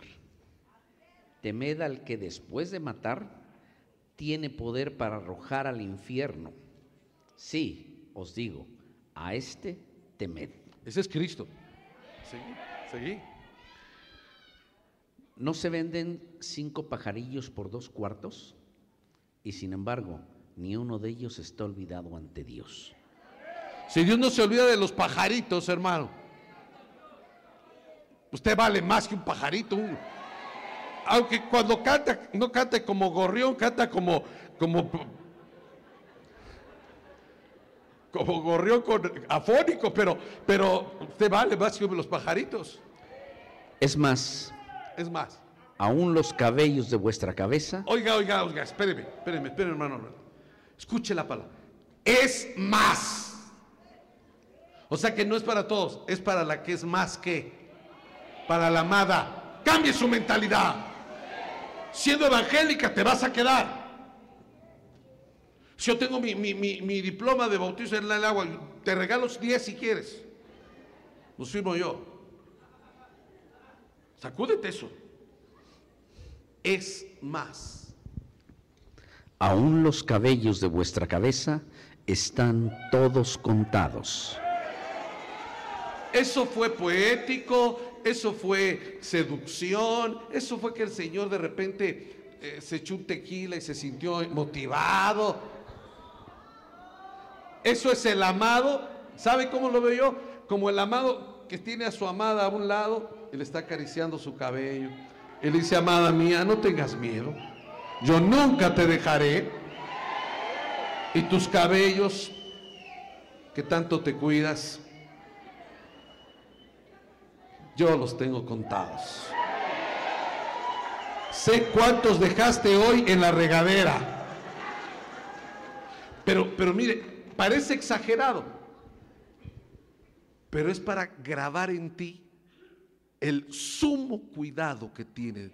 Por eso usted y yo ofendemos a Dios cuando decimos, ay Señor, es que me siento solo, es que ¿qué voy a hacer? Es que estás mirando los montes. Mira el que hizo los montes. Tus cabellos los tiene contados. Yo tal vez sí pudiera contarme los cabellos. Pues imagínense al hermano Mauri que tiene más pelos que hermano Lamberto. Mira la hermana, la hermana que está aquí. ¿Cuántos pelos tiene? mira hermana, voy a platicar algo que no se entera Mahanaí. Un, un, día fui a una clínica donde le, le interceptan pelos, le injertan pelos, ¿no? Cada pelo, o sea, cada pelo que me iban a injertar valía 30 pesos. Yo dije, no manches. O sea, ¿qué de lana dejo todos los días que me baño? Ahora, amada, amada, Él te cuida. No, no digas, es que yo tengo mucha suerte, que la manga, qué buena suerte. Tienes al amado que te cuenta los cabellos. Ahora, si se preocupa por, por cuántos pelos tienes, ¿tú crees que va a estar fuera del control o fuera de su observación lo que a ti y a mí nos pasó ayer, hoy o mañana? Por supuesto que no. Está Él contigo. Ahora, sigamos, tome su lugar. Una hora y 22 minutos, Jesucristo. me encanta que dice, no lo busque, solo se lo voy a... Me gusta como dice en Jeremías 14:8, porque dice, guardador suyo, eh, Dios es guardador suyo en el tiempo de la aflicción. Jeremías capítulo 14, verso 8. Amada, Jehová es guardador tuyo en el tiempo de la aflicción. Jehová es tu guardador en el tiempo de la aflicción. Venga como venga el año, haga pase lo que pase. Tú no dependes de lo que digan los hombres, tú dependes de aquel que fue por ti a la cruz del Calvario y esto amado, y esto amado, que se ha hecho responsable de ti. Porque si fuera un amado que no se hace responsable de ti, que no ve por ti, no te ama. Te usa. Él es tu guardador en la aflicción. Pero no, perdóneme la palabra, pero no esté papaloteando a, ver de dónde le llega la ayuda. ¿Por, por qué? Porque buscamos por último al que deberíamos de buscar por principio. No sé si me expliqué eso. ¿Por qué buscas al último al que deberías de buscar primero. No dice encomienda a Jehová tus caminos y Él los enderezará. Él es tu guardador en la aflicción. El único que se puede gozar contigo en tus victorias es Él. El único que no te va a dejar aunque se olviden todos de ti. Es Él. Se puede olvidar tu padre, tu madre, tu esposa, tu esposo, tus hijos, tus hijas. Todos se pueden olvidar de ti. Porque así es de fría la estirpe humana. Él, Él nunca se olvida de los que son de Él. Menos de su amada. Porque va a volver por ella. Ya falta poquito. Tome ahí su lugar. Ay, dice, fíjese, me llama la atención que dice,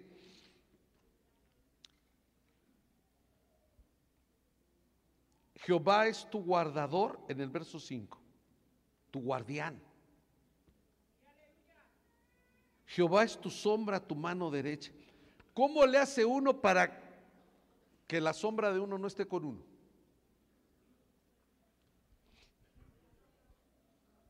Que usted le diga, ya, déjame estar siguiendo.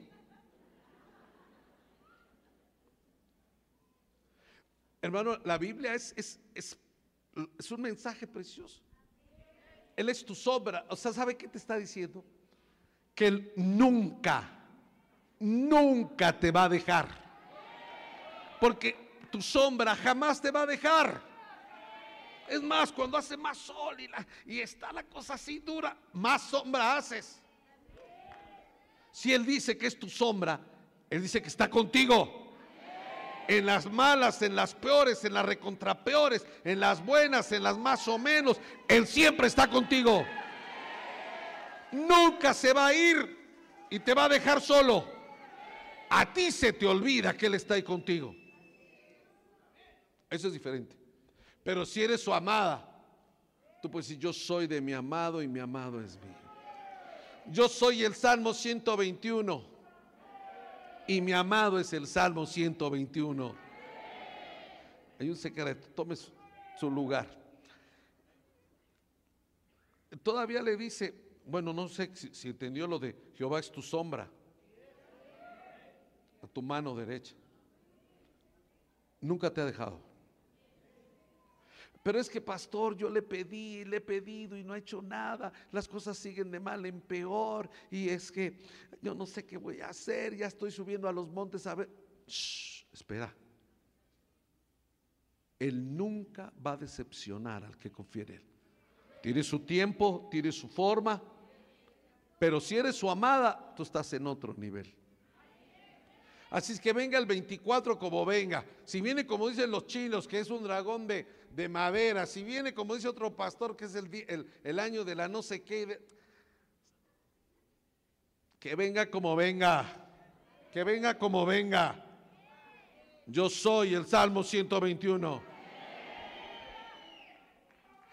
Estaba yo viendo sin querer, hermano Lamberto, un programa que, de imitadores. Entonces pone un imitador y dice, yo soy Sandro de América. Pobre ese palpitar que tiene tu mirar. Pero así dice, yo soy. Y uno los ve y dice, en tiempo de hambre debe haber sido Sandro. Y sale otro, es, que es un programa un como de, de, de concurso. Y sale otro y dice, yo soy Alberto Cortés. Fue mi padre quien lo trajo, yo tenía 800 años y él apenas una rama. Ahora yo sé qué voy a hacer. Yo soy Salmo 121. Alzaré mis ojos a los montes. ¿De dónde viene mi socorro? Mi socorro viene de Jehová. Hizo los cielos y la tierra. No dará mi pie al resbaladero porque no se duerme el que me guarda. Ahora oiga más, dice, tome su lugar. Ni el sol de día ni la luna de noche. ¿Sabe qué hizo David? Dijo, yo sé de ti, Señor, que cuando tu pueblo de Israel iba en el desierto, tú eras sombra para que el sol no, lo fatigara. Perdón, era nube para que no te fatigara el sol. Y de noche que hacía frío, yo era la columna. ¿Sabe qué le estaba diciendo? Tú eres, tú eres el Dios que con mano poderosa guardaste a tu pueblo y lo sacaste del desierto, del Egipto y lo llevaste del desierto. Ese es mi amado. ¿Sabe que hay gente que dice, en la noche las enfermedades se ponen peores? ¿Quién sabe si sea cierto? Yo durante el día no tenía tos, pero en la noche me agarró una tos de perro. Pero hay gente que, por ejemplo, la Biblia registra la gente lunática.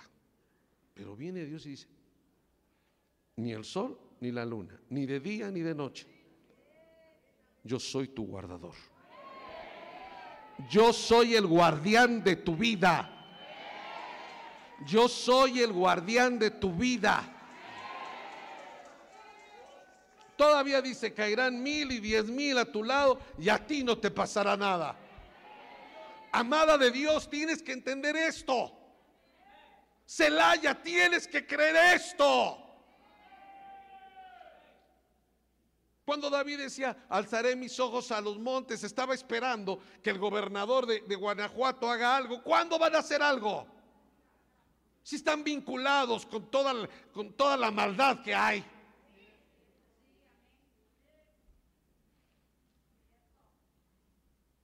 Disculpe lo que voy a decir algo.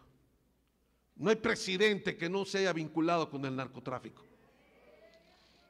Y hay cosas que yo no entiendo porque soy ignorante. Pero eso de ir a ver a la madre, se murió la madre del narcotraficante, pone en una posición muy difícil. Pero eso es para los del mundo, eso es para los de la iglesia. Hay unos pastores que el año pasado me estaba hablando uno, que van a hacer una comisión especial de Iztacalco porque van a ir a hablar con no sé quién, que se vayan a la... No tengo tiempo de acompañarlos. Tengo una iglesia que tengo que llevar a las bodas del Cordero. Así es que no puedo perder mi tiempo con babosadas humanas. Amén. El sol no te va a fatigar ni la luna. Sea de día o de noche, Él está contigo. ¿Y sabes quién vela tus sueños? Él. No creas que Él dice, ay, ya que se duerma, que se duerma. Mocharo. Un soplidito para que se duerma. Porque ya tengo sueño. Él no se duerme. Él no se duerme. Hasta permite que te duerma para, para ver si dormido te, te hace entender cosas que conscientemente no entiendes. Tuvo que dormir a José para meter un ángel en el sueño de José y que José entendiera que lo que María traía no era producto del pecado, sino era producto del amor de Dios.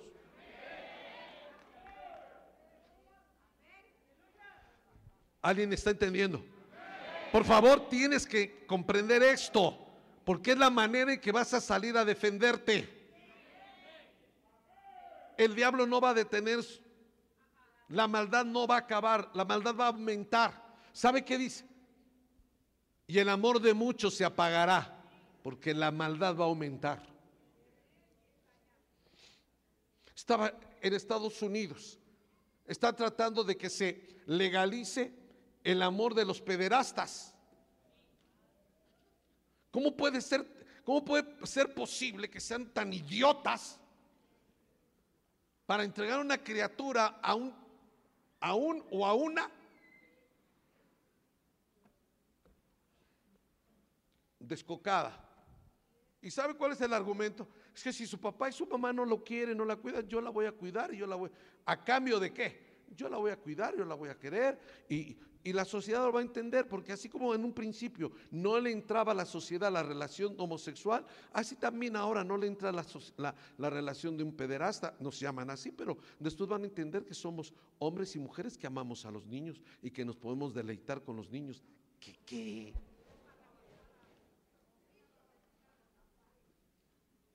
¿Quién va a dar a su hija o a su hijo para el deleite de un ese es el mundo.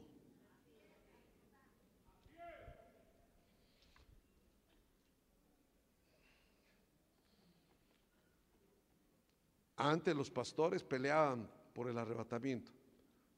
Ahora hay un pastor en Guatemala que tiene una iglesia grande y los está preparando porque no hay arrebatamiento para él.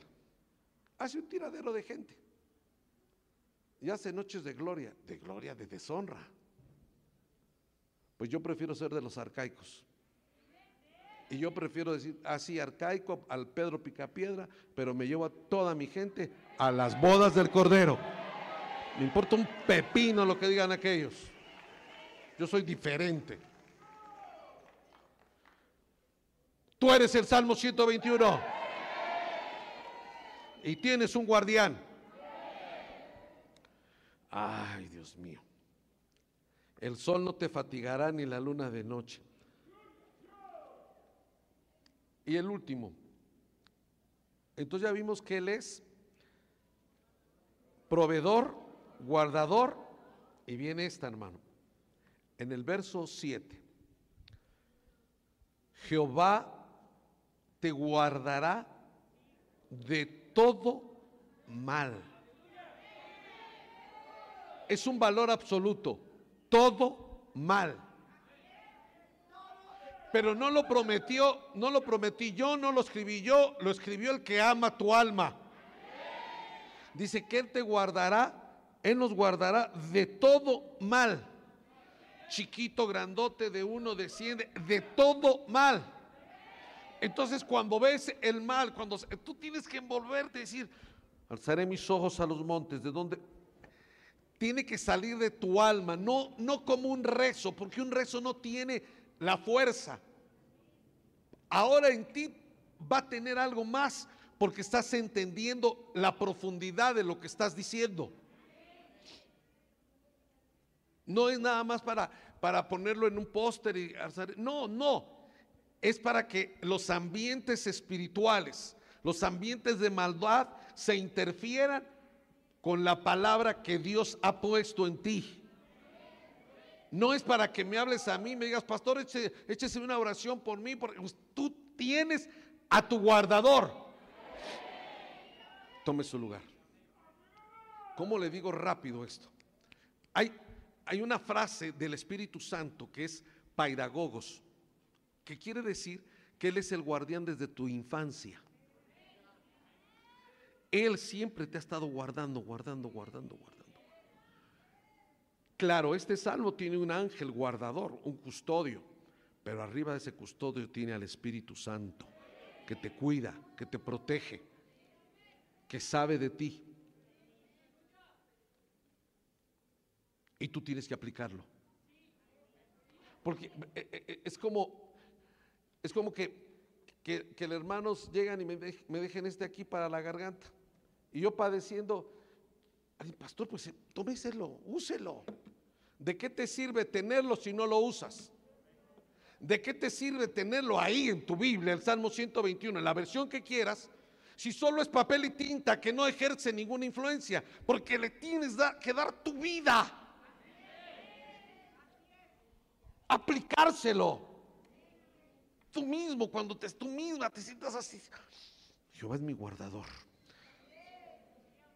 Jehová no, no se duerme, el que guarda mi alma dice, activa la fe. Exacto, activa. Jehová te, verso 7, Jehová te guardará de todo mal, de todo mal, de todo, de todo lo que usted esté expuesto. Si hay alguien que es frágil, es el ser humano. No te asustes por lo que digan las noticias. Tú tienes a tu guardador. Ay, ¿cómo? charoléalo. Eh, alto. Yo tengo un guardador. Y cuando venga de repente, ¿alguna vez ha sentido usted miedo? Yo hace unos días me subí a un juego mecánico que parecía el ratón loco con mi nieta. Yo ya quería que se parara esa cosa demoniada. Y la Becky, otra, otra, canejo, otra, otra, canejo. Y yo, yo sentía que me... Yo no soy muy bueno para eso, hermano. Yo digo, pagar para que me volteen la panza al revés. Mejor vengo aquí con José Luis Pérez a liberar endemoniados.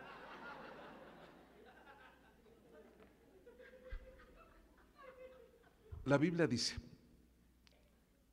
el perfecto amor echa fuera el temor. El perfecto amor es el amor de la amada con el amado. El perfecto amor es que tú hayas podido vencer el amor a tu familia por amarlo a Él. No estoy diciendo que no la ames, pero tienes que, no, no tiene que ser ellos tu prioridad. Porque el que ame a padre, madre, esposa, esposo, no es digno de mí. Hay una versión que dice, el que, mm, ah, el que no aborrezca, pero esa palabra en griego aborrecer es, muy cruda, porque a nosotros nos transfiere una sequedad. No, el que no pone en su lugar de amor al papá, a la mamá, pero el primer, yo diría, el primer lugar y el único es mi amado. Amén. Todo lo demás, todo lo demás es limitado. Yo tengo que cerrar porque yo llevo una hora 40 minutos. Y dije que no iba a predicar mucho. Pero tengo dos semanas de no hablar, así es que... No, no es cierto.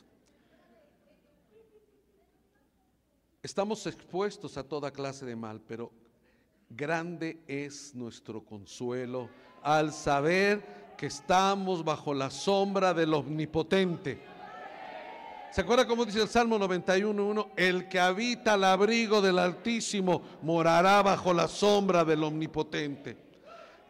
Isaías capítulo 12, verso 2 dice que Él es nuestro Salvador, nuestro Consolador y quien nos guardará de todo mal.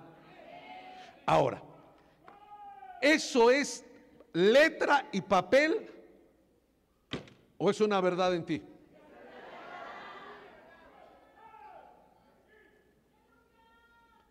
La amada, el amado le, le, hace ojitos a la amada. Imagínense que el amado le dice a la amada, tus ojos como palomas, ojos de paloma, que ven detrás del velo. ¡Qué piropo! Yo, yo me sé otro, yo me sé otro. Qué bonitos ojos tienes debajo de esas dos cejas. Ellos me quieren mirar, pero tú no los dejas. Suena más, más romántico. Al Señor, ¿qué le importa esa cosa?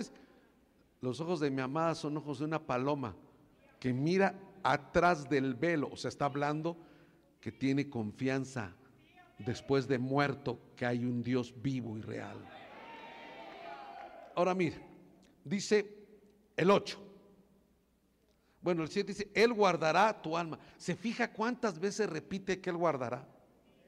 Él te guardará, Él te guardará, Él te ha guardado, Él te guarda y te guardará. Él te ha guardado, Él te guarda y te guardará. ¿Sabe qué me dijo el Señor en la mañana? Ve y diles que no solo voy a guardarlos a ellos, sino que yo voy a guardar a lo que ellos amen. Lo que usted ama, Él lo va a guardar. Él va a guardar a lo que usted ama. Aunque no esté aquí. Aunque usted sea la preocupación de un hijo que anda en malos pasos, su familia. No importa. Él es fiel a sus promesas. Él va a guardar, proteger, va a librarlo de todo mal a lo que usted ame. Aunque injustamente te hayan quitado algún amor verdadero, Él lo va a devolver y los va a cuidar. Porque estás en sus caminos. Pero porque se lo dice esta tristeza de hombre, no. Lo tienes en tu Biblia. O bueno, hoy yo te libero de esa demanda del Salmo 121. Arranca la hoja donde tienes el Salmo 121 y yo me lo llevo. Pero si lo vamos a creer, ahí está y te lo dejo escrito. Yo soy Salmo 121, mi guardador. Ahora bien, ahora el 8. Tome su lugar. Una hora cuarenta minutos, Padre eterno. Jehová guardará tu salida y tu entrada desde ahora y para siempre. Ahora mire, mire, esta frase, este verso, indica para las actividades cotidianas. Los judíos que son muy supersticiosos altamente supersticiosos. Tienen el Salmo 121 a la salida de sus casas. Entonces, como hay otros que saben que le hacen, estos se agarran así, ponen su mano ahí en el Salmo 121 y salen. El Salmo 121 es poderosísimo. Es tan poderoso que activa a una gente que no tiene ni el mínimo conocimiento. Cuando tú tienes conocimiento de lo que es ese salmo, interfieres los ambientes por más oscuros, por más negativos, por más contrarios, los intervienes porque estás usando la palabra viva, real, del que prometió ser tu guardador. El Salmo 121 es una invitación a que dejes que Él sea tu guardador, que sea tu amado, que guarda y te protege. Que por fin salgas de esa tristeza y de esa depresión y que puedas confiar en que Él todo lo tiene bajo su control, a pesar de que las cosas vayan de mal en peor. Que el gobierno de Guanajuato dice que Guanajuato es lo que, que diga lo que quiera. A lo mejor es un trato a los de allá por idólatras. Hay gente que le gusta Guanajuato. Yo no tengo ningún inconveniente, voy a pelear con ustedes. Pero Guanajuato tiene una historia difícil. Nuestro país está en una situación difícil. La gente de Celaya que me está oyendo, entienda, los invité a este mensaje pensando por Abraham para que se ponga una vestidura nueva traen harapos. Harapos son los que trae esa iglesia. Usted tiene que cambiar eso. Tiene que ponerse vestiduras de guerrera, de guerrero. Amén.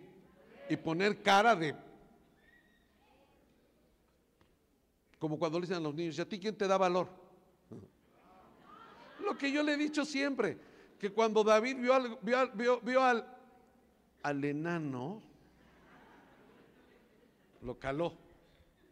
Pero no lo, no lo puso contra él. Si él lo mide con él, ay, de un pisotón. No, David no era tonto, lo agarró y dijo.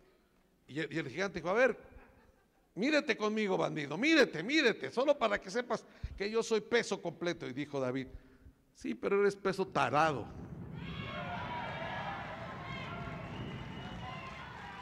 Ya extrañaba yo al cohetero, hombre, ya. David midió al Goliat con Dios. Y cuando midió a Goliat con Dios, dijo David, ay Dios, tanto miedo. Pero si este es un enano. Cuando tú mides tus problemas contigo, un enano problema te está pisando. Pero cuando los mides delante del poderoso de Israel, tú tienes la victoria. Ahora, tengo que, esta frase, Jehová guardará tu salida y tu entrada desde ahora y para siempre, indica las actividades cotidianas. Que usted cada vez que salga, yo sé que usted sale como, usted sale como la loca o como el loco, va, se sube al metro y, lleva en el metro así. Ay, padre, ahí te encargo, échame una manita, ayúdame, guárdame. Sale rumbo a la oficina en el carro y, con el celular en una mano y un pedazo de sándwich en la otra y, se y atragantándose. Deténgase. Deténgase. Dígale, Señor, yo soy Salmo 121.8. Tú guardarás mi entrada y mi salida. Y cuando despida a su familia, que Jehová guarde tu entrada y tu salida. Que Jehová guarde tu... ¿Por qué? Porque Dios puede decidir llevarse a alguien en un... Y es la última salida que lo vas a ver. Pero eso es lo cotidiano, eso es de la vida diaria, eso es lo fácil. Hay, para cuando uno hace un viaje, por ejemplo, cuando a mí me ha tocado salir, aunque voy a nuestras iglesias, digo, Señor, cuida nuestra entrada y nuestra salida, Padre, danos gracia. Pero eso todavía está. Sin embargo, yo veo aquí, Jehová guardará tu salida y tu entrada. ¿Sabe qué es eso? Que quien decidió día, hora, lugar y con quién y en qué momento ibas a entrar a este mundo fue el guardador del Salmo 121. Tú eres producto del amor y del deseo del Padre. Nada que te pareces al abuelo o a la abuela.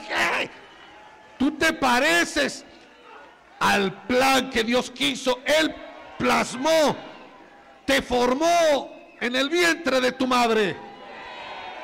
Él cuidó tu entrada a este mundo. Él decidió cuándo nacieras, en dónde nacieras, cómo nacieras, con quién nacieras. Todo lo descuidó. Entonces dice, Él cuidará tu entrada. Y Él es el único. La muerte ya no decide nada. Porque Hebreos 2 dice que Él vino a avergonzar a la muerte. Como todos participaron de carne y sangre, Él también participó. Para quitarle a la muerte el poder que tenía para meterle miedo a la gente. Ahora quien decide quién vive y quién muere es Él. Él decidió qué día ibas a entrar aquí, cómo. Él va a decidir nuestra salida. Nadie se muere ni antes ni después. Se muere en el tiempo de Dios. Y si es un hijo de Dios, si es una hija de Dios, si es la amada del Señor, se va diferente.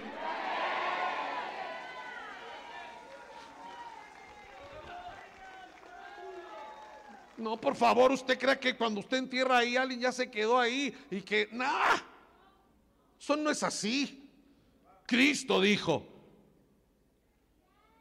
del hombre rico y Lázaro, mandaron ángeles por él.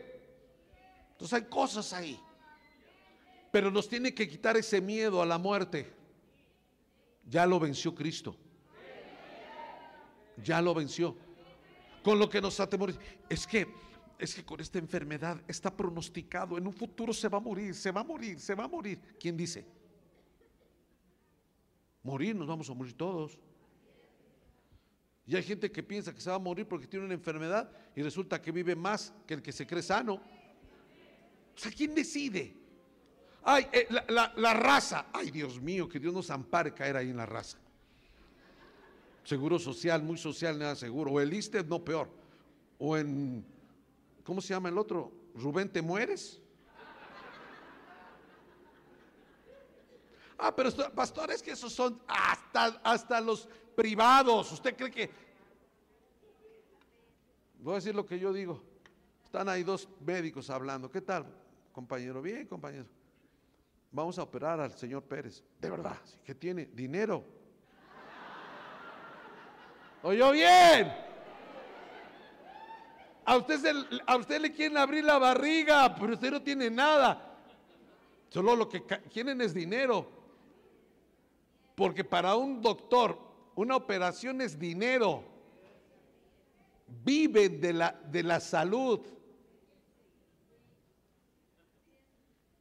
Pastor, tenga cuidado con lo que dice. Se lo digo, son ratas vestidas de blanco.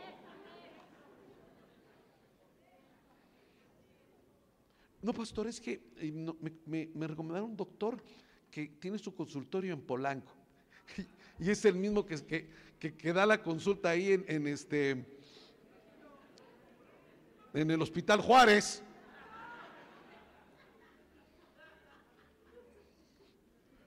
Tu amada, no puedes estar confiando en las manos de los hombres. Mire la brutalidad. Eh, ya no hay nada que hacer por usted. Ya estos son achaques de la edad. Acostúmbrese a que eh, va a perder sus habilidades y acostúmbrese que ya va a ir cerquita al hoyo. Tu madre, tu madre. Que no me toquen a los Calebs.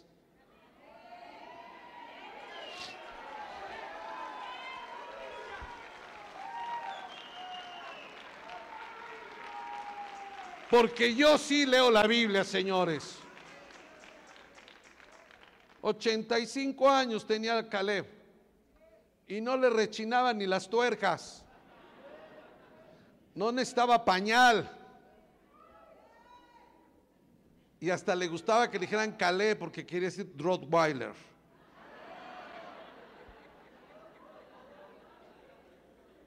Sí. Se.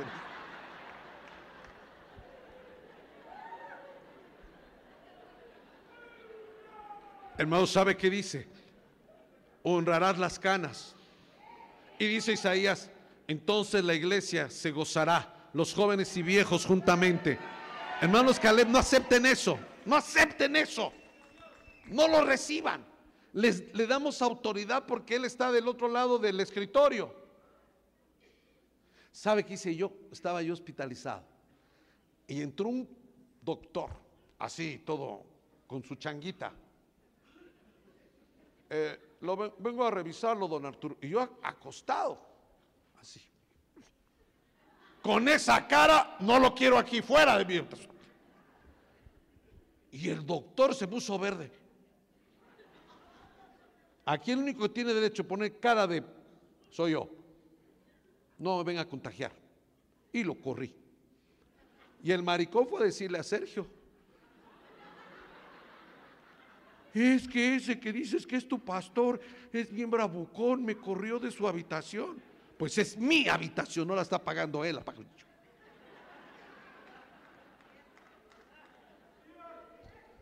A la otra volvió a ir. ¿Cómo está don Arturo? Muy bien, bien.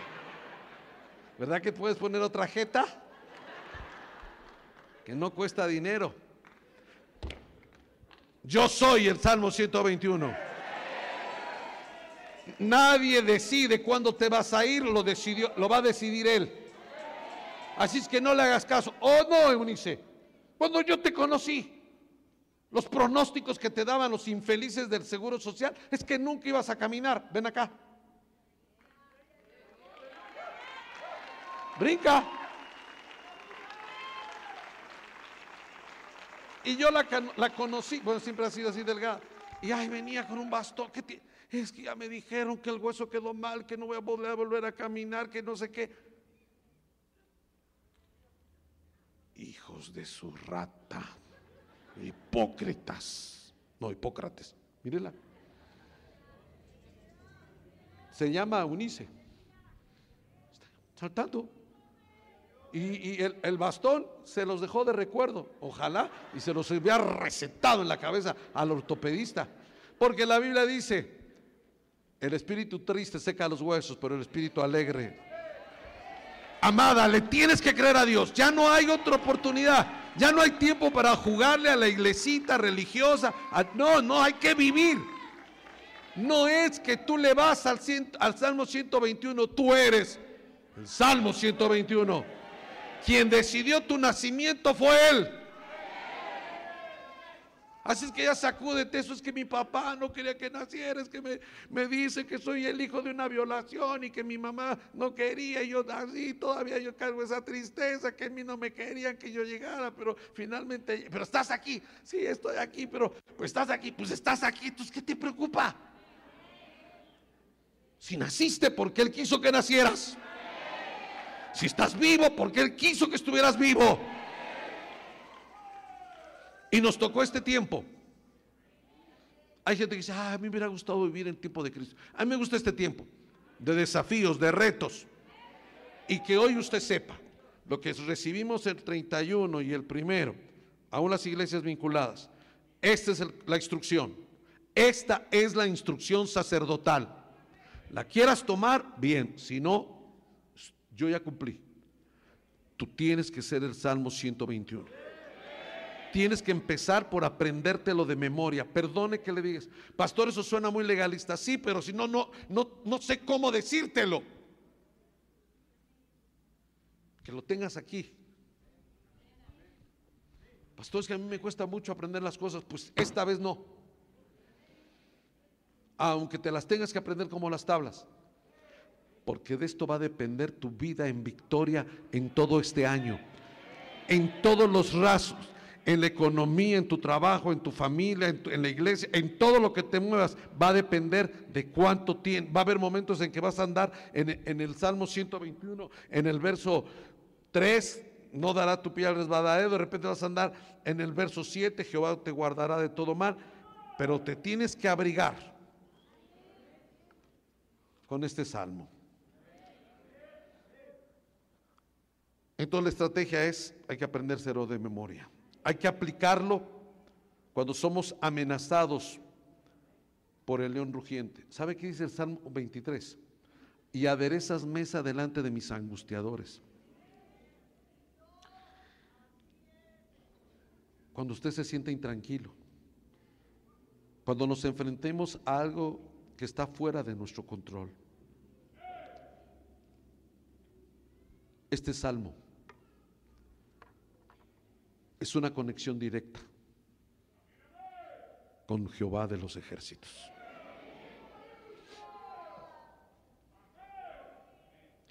Pastor, ¿y podemos usar tu salvo? Usted puede hacer lo que usted quiera, pero este salvo tiene una trascendencia. Interfiere los ambientes. Y es gradual.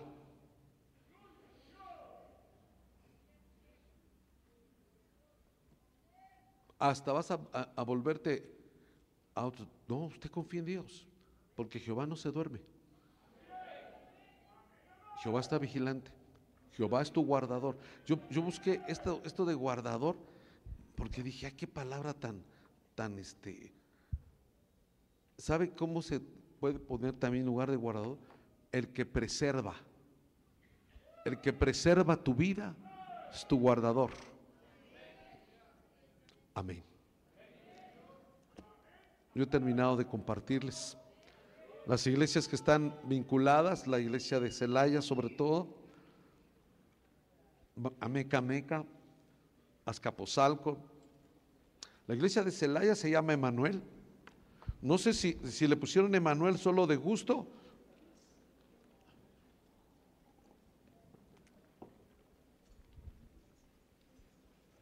¿Alguien captó hoy esto? Cada salmo tiene un guardián. Este salmo 121 es el ¿Sabe cómo dice Israel? Israel considera el salmo 121 dice que es el guardador de Israel. Es el guardador, el custodio de la amada. Me quedé con una, cuando le hablé del pedagogos que siempre anda con él. Quiere decir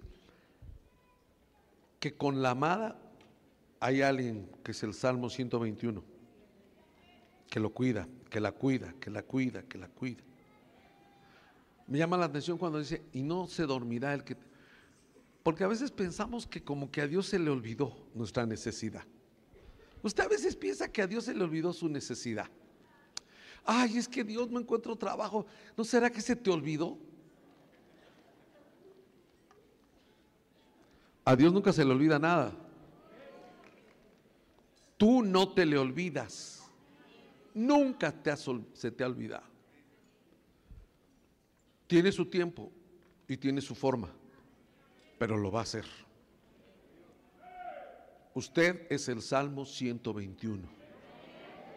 Esa es la instrucción para la iglesia de Ameca Meca, José Luis Pérez, para la iglesia de Azcapotzalco, para la iglesia de Celaya, allá que están pasando cosas difíciles, no importa. Caerán mil y diez mil a tu lado, a ti no te tocarán.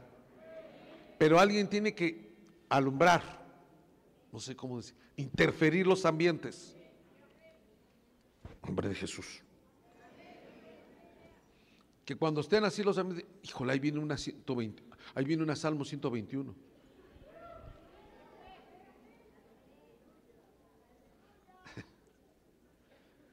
Aún en el poli, usted puede tener cualquier chamarra, pero hay y todas son guinda y blanco. Pero se sabe entre los del poli quiénes son del ESIME, quiénes son los de no sé quién. Se conoce. Entonces a usted que lo vea el diablo, híjole, ya llegó una Salmo 121.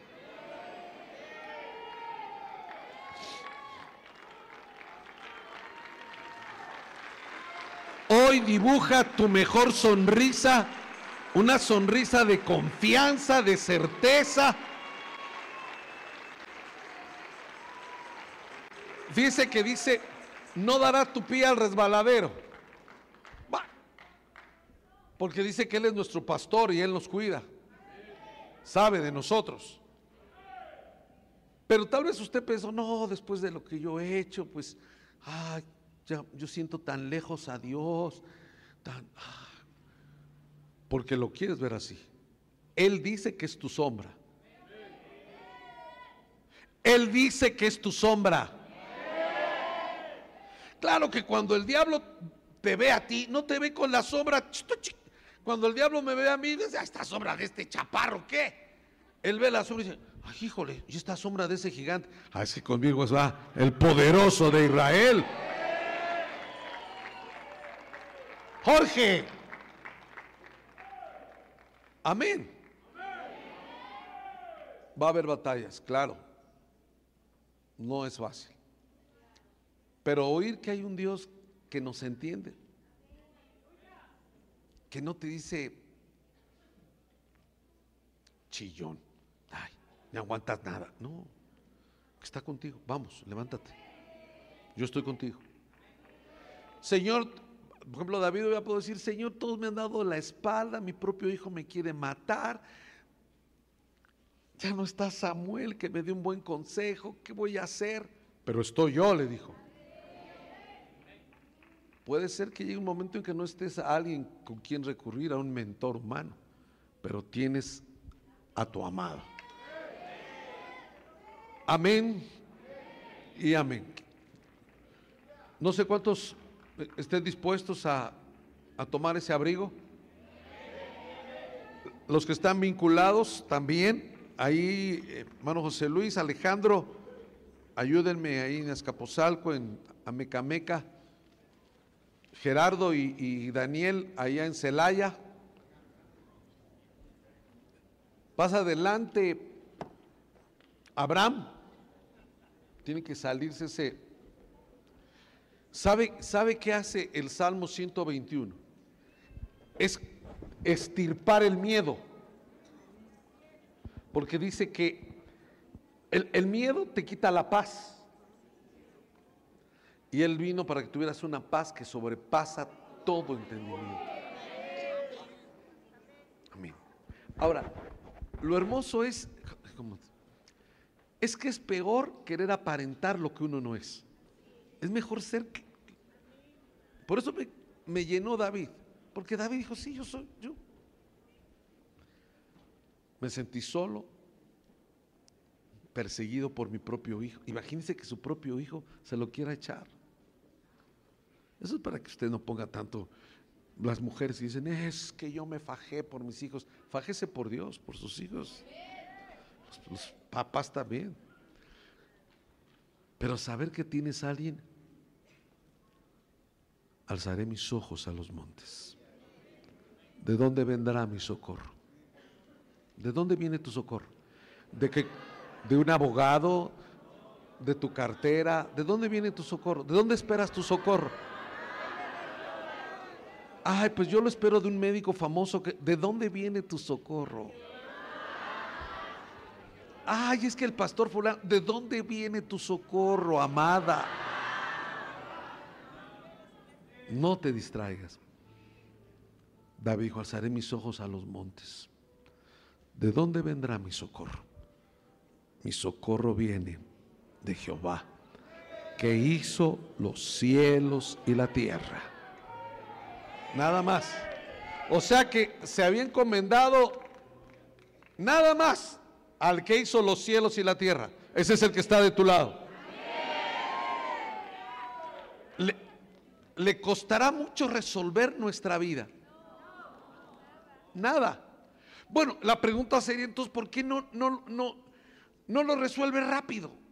Como yo quiero, es que yo ya quiero que rápido. Es que Dios tiene que tratar con nosotros, porque dependemos mucho.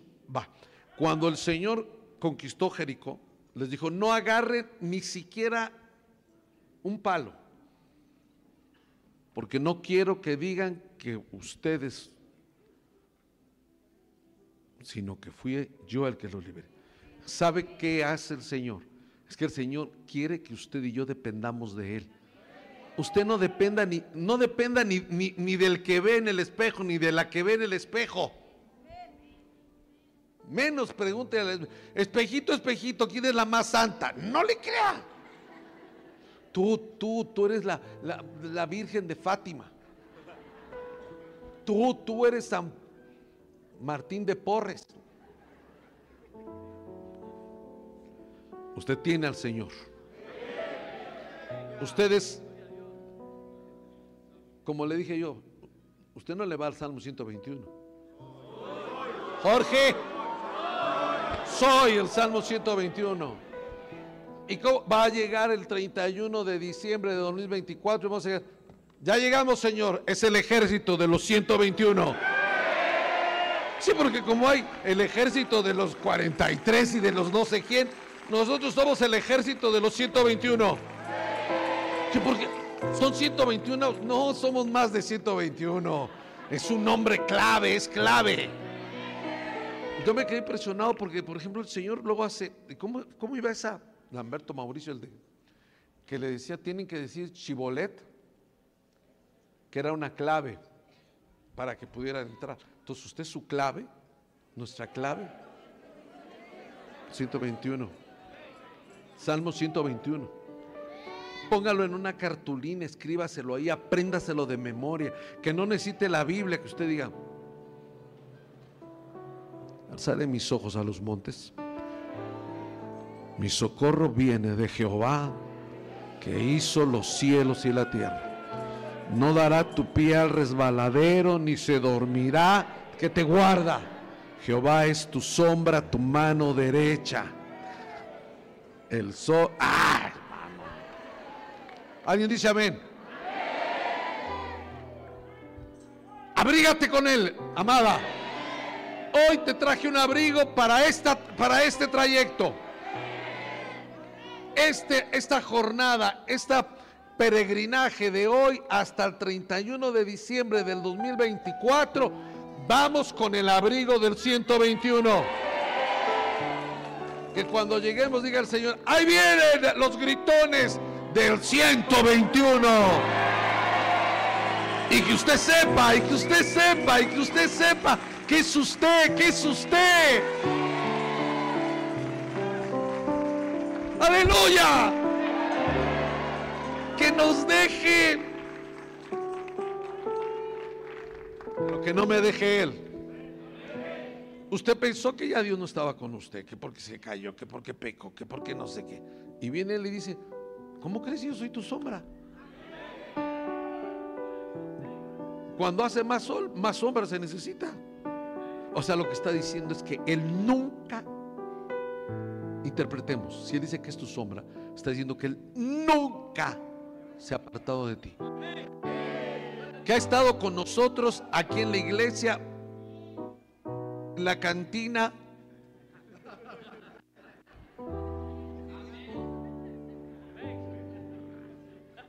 Y está con nosotros.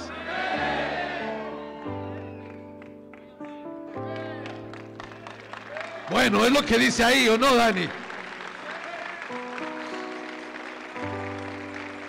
Jehová es tu sombra, tu mano derecha. El sol no te fatigará de día, ni la luna de noche. Jehová cuidará tu entrada. ¿Cuántos años tiene? No sé. Usted entró. Yo tan burro, hermano. Pensé que iba a cumplir 63 años.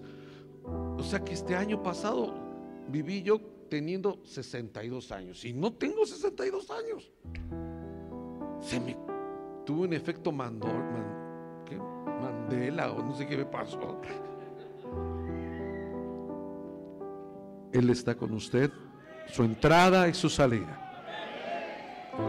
Amén.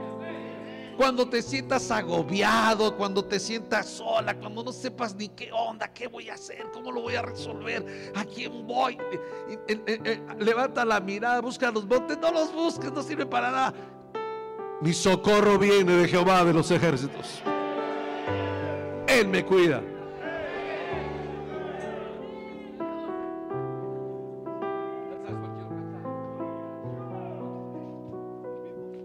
Vamos a cantar a mi forma. Así es que me sigue, hermano Lamberto, hermano Vicente. Los voy a poner en problemas porque soy tan desentonado que hasta la, el agua de la regadera se va, pero no importa. Tengo corazón, es lo que vale. Es que quiero cantar. Déjame, déjamelo. Alzaré mis ojos a los montes.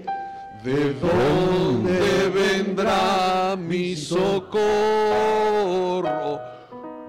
Socorro viene de Jehová, que hizo los cielos y la tierra.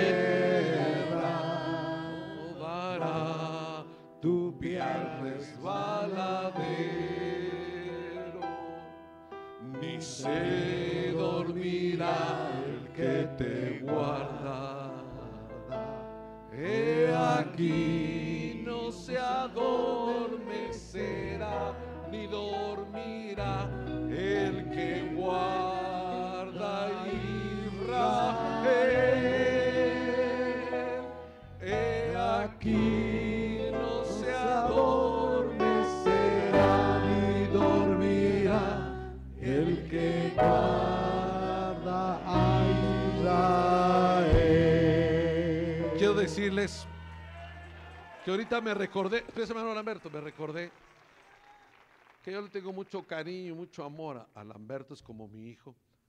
Lo conocí hace poco cuando estaba en secundaria, primaria. Y ahorita que lo veo tocar, hubo un día en que los de alabanza me cayeron gordo y los eché a todos. Y les dije, Cristo nunca cantó con orquesta. Entonces, el único que tocaba era el hermano Lamberto. Entonces estábamos en un culto y yo ministrando así. Y le decía, hermano Lamberto, la oveja y el curita. Y el hermano Lamberto se, se le hacía nudo las manos. Hasta que me dijo, Artur, ¿cuál quieres? La de la oveja y el curita. Y ahorita que lo vi, recordar que tenemos años, flaco, y que me has aguantado, y que soy más desentonado que una iguana apretando de la cola, pero con voz de toro. Pero ese sí lo siento. ¿Ya le agarraron el tono?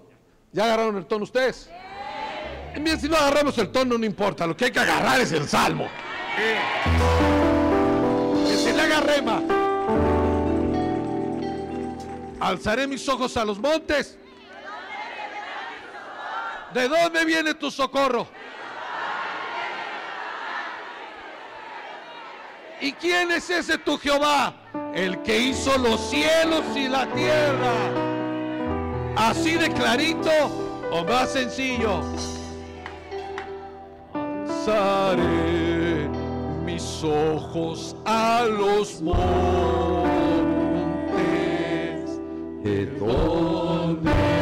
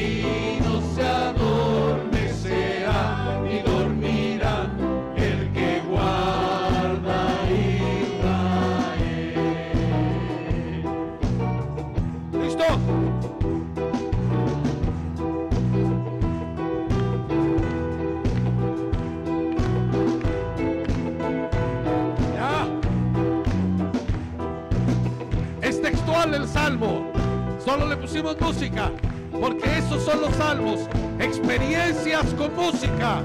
No es una linda poesía, es poder de Dios.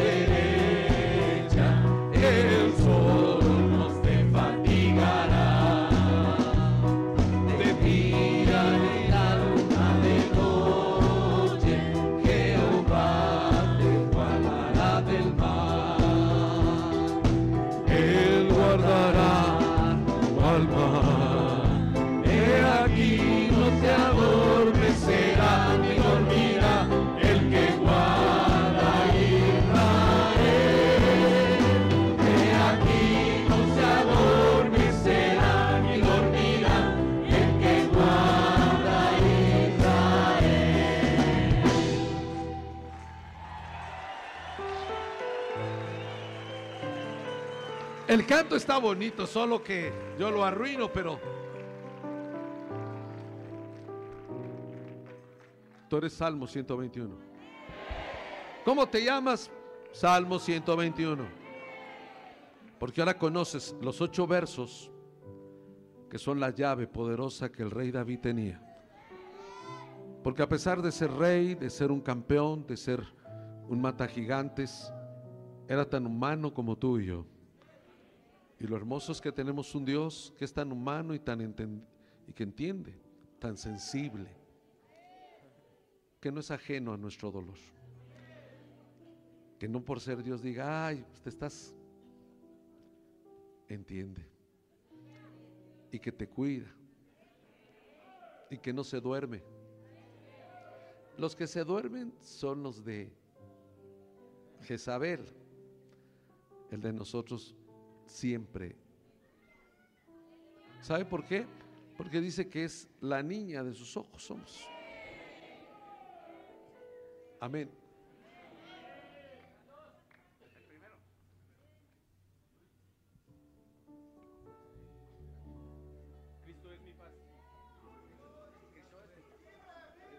Echa toda mi ansiedad sobre él. Amén. Cristo es mi paz, el arroyo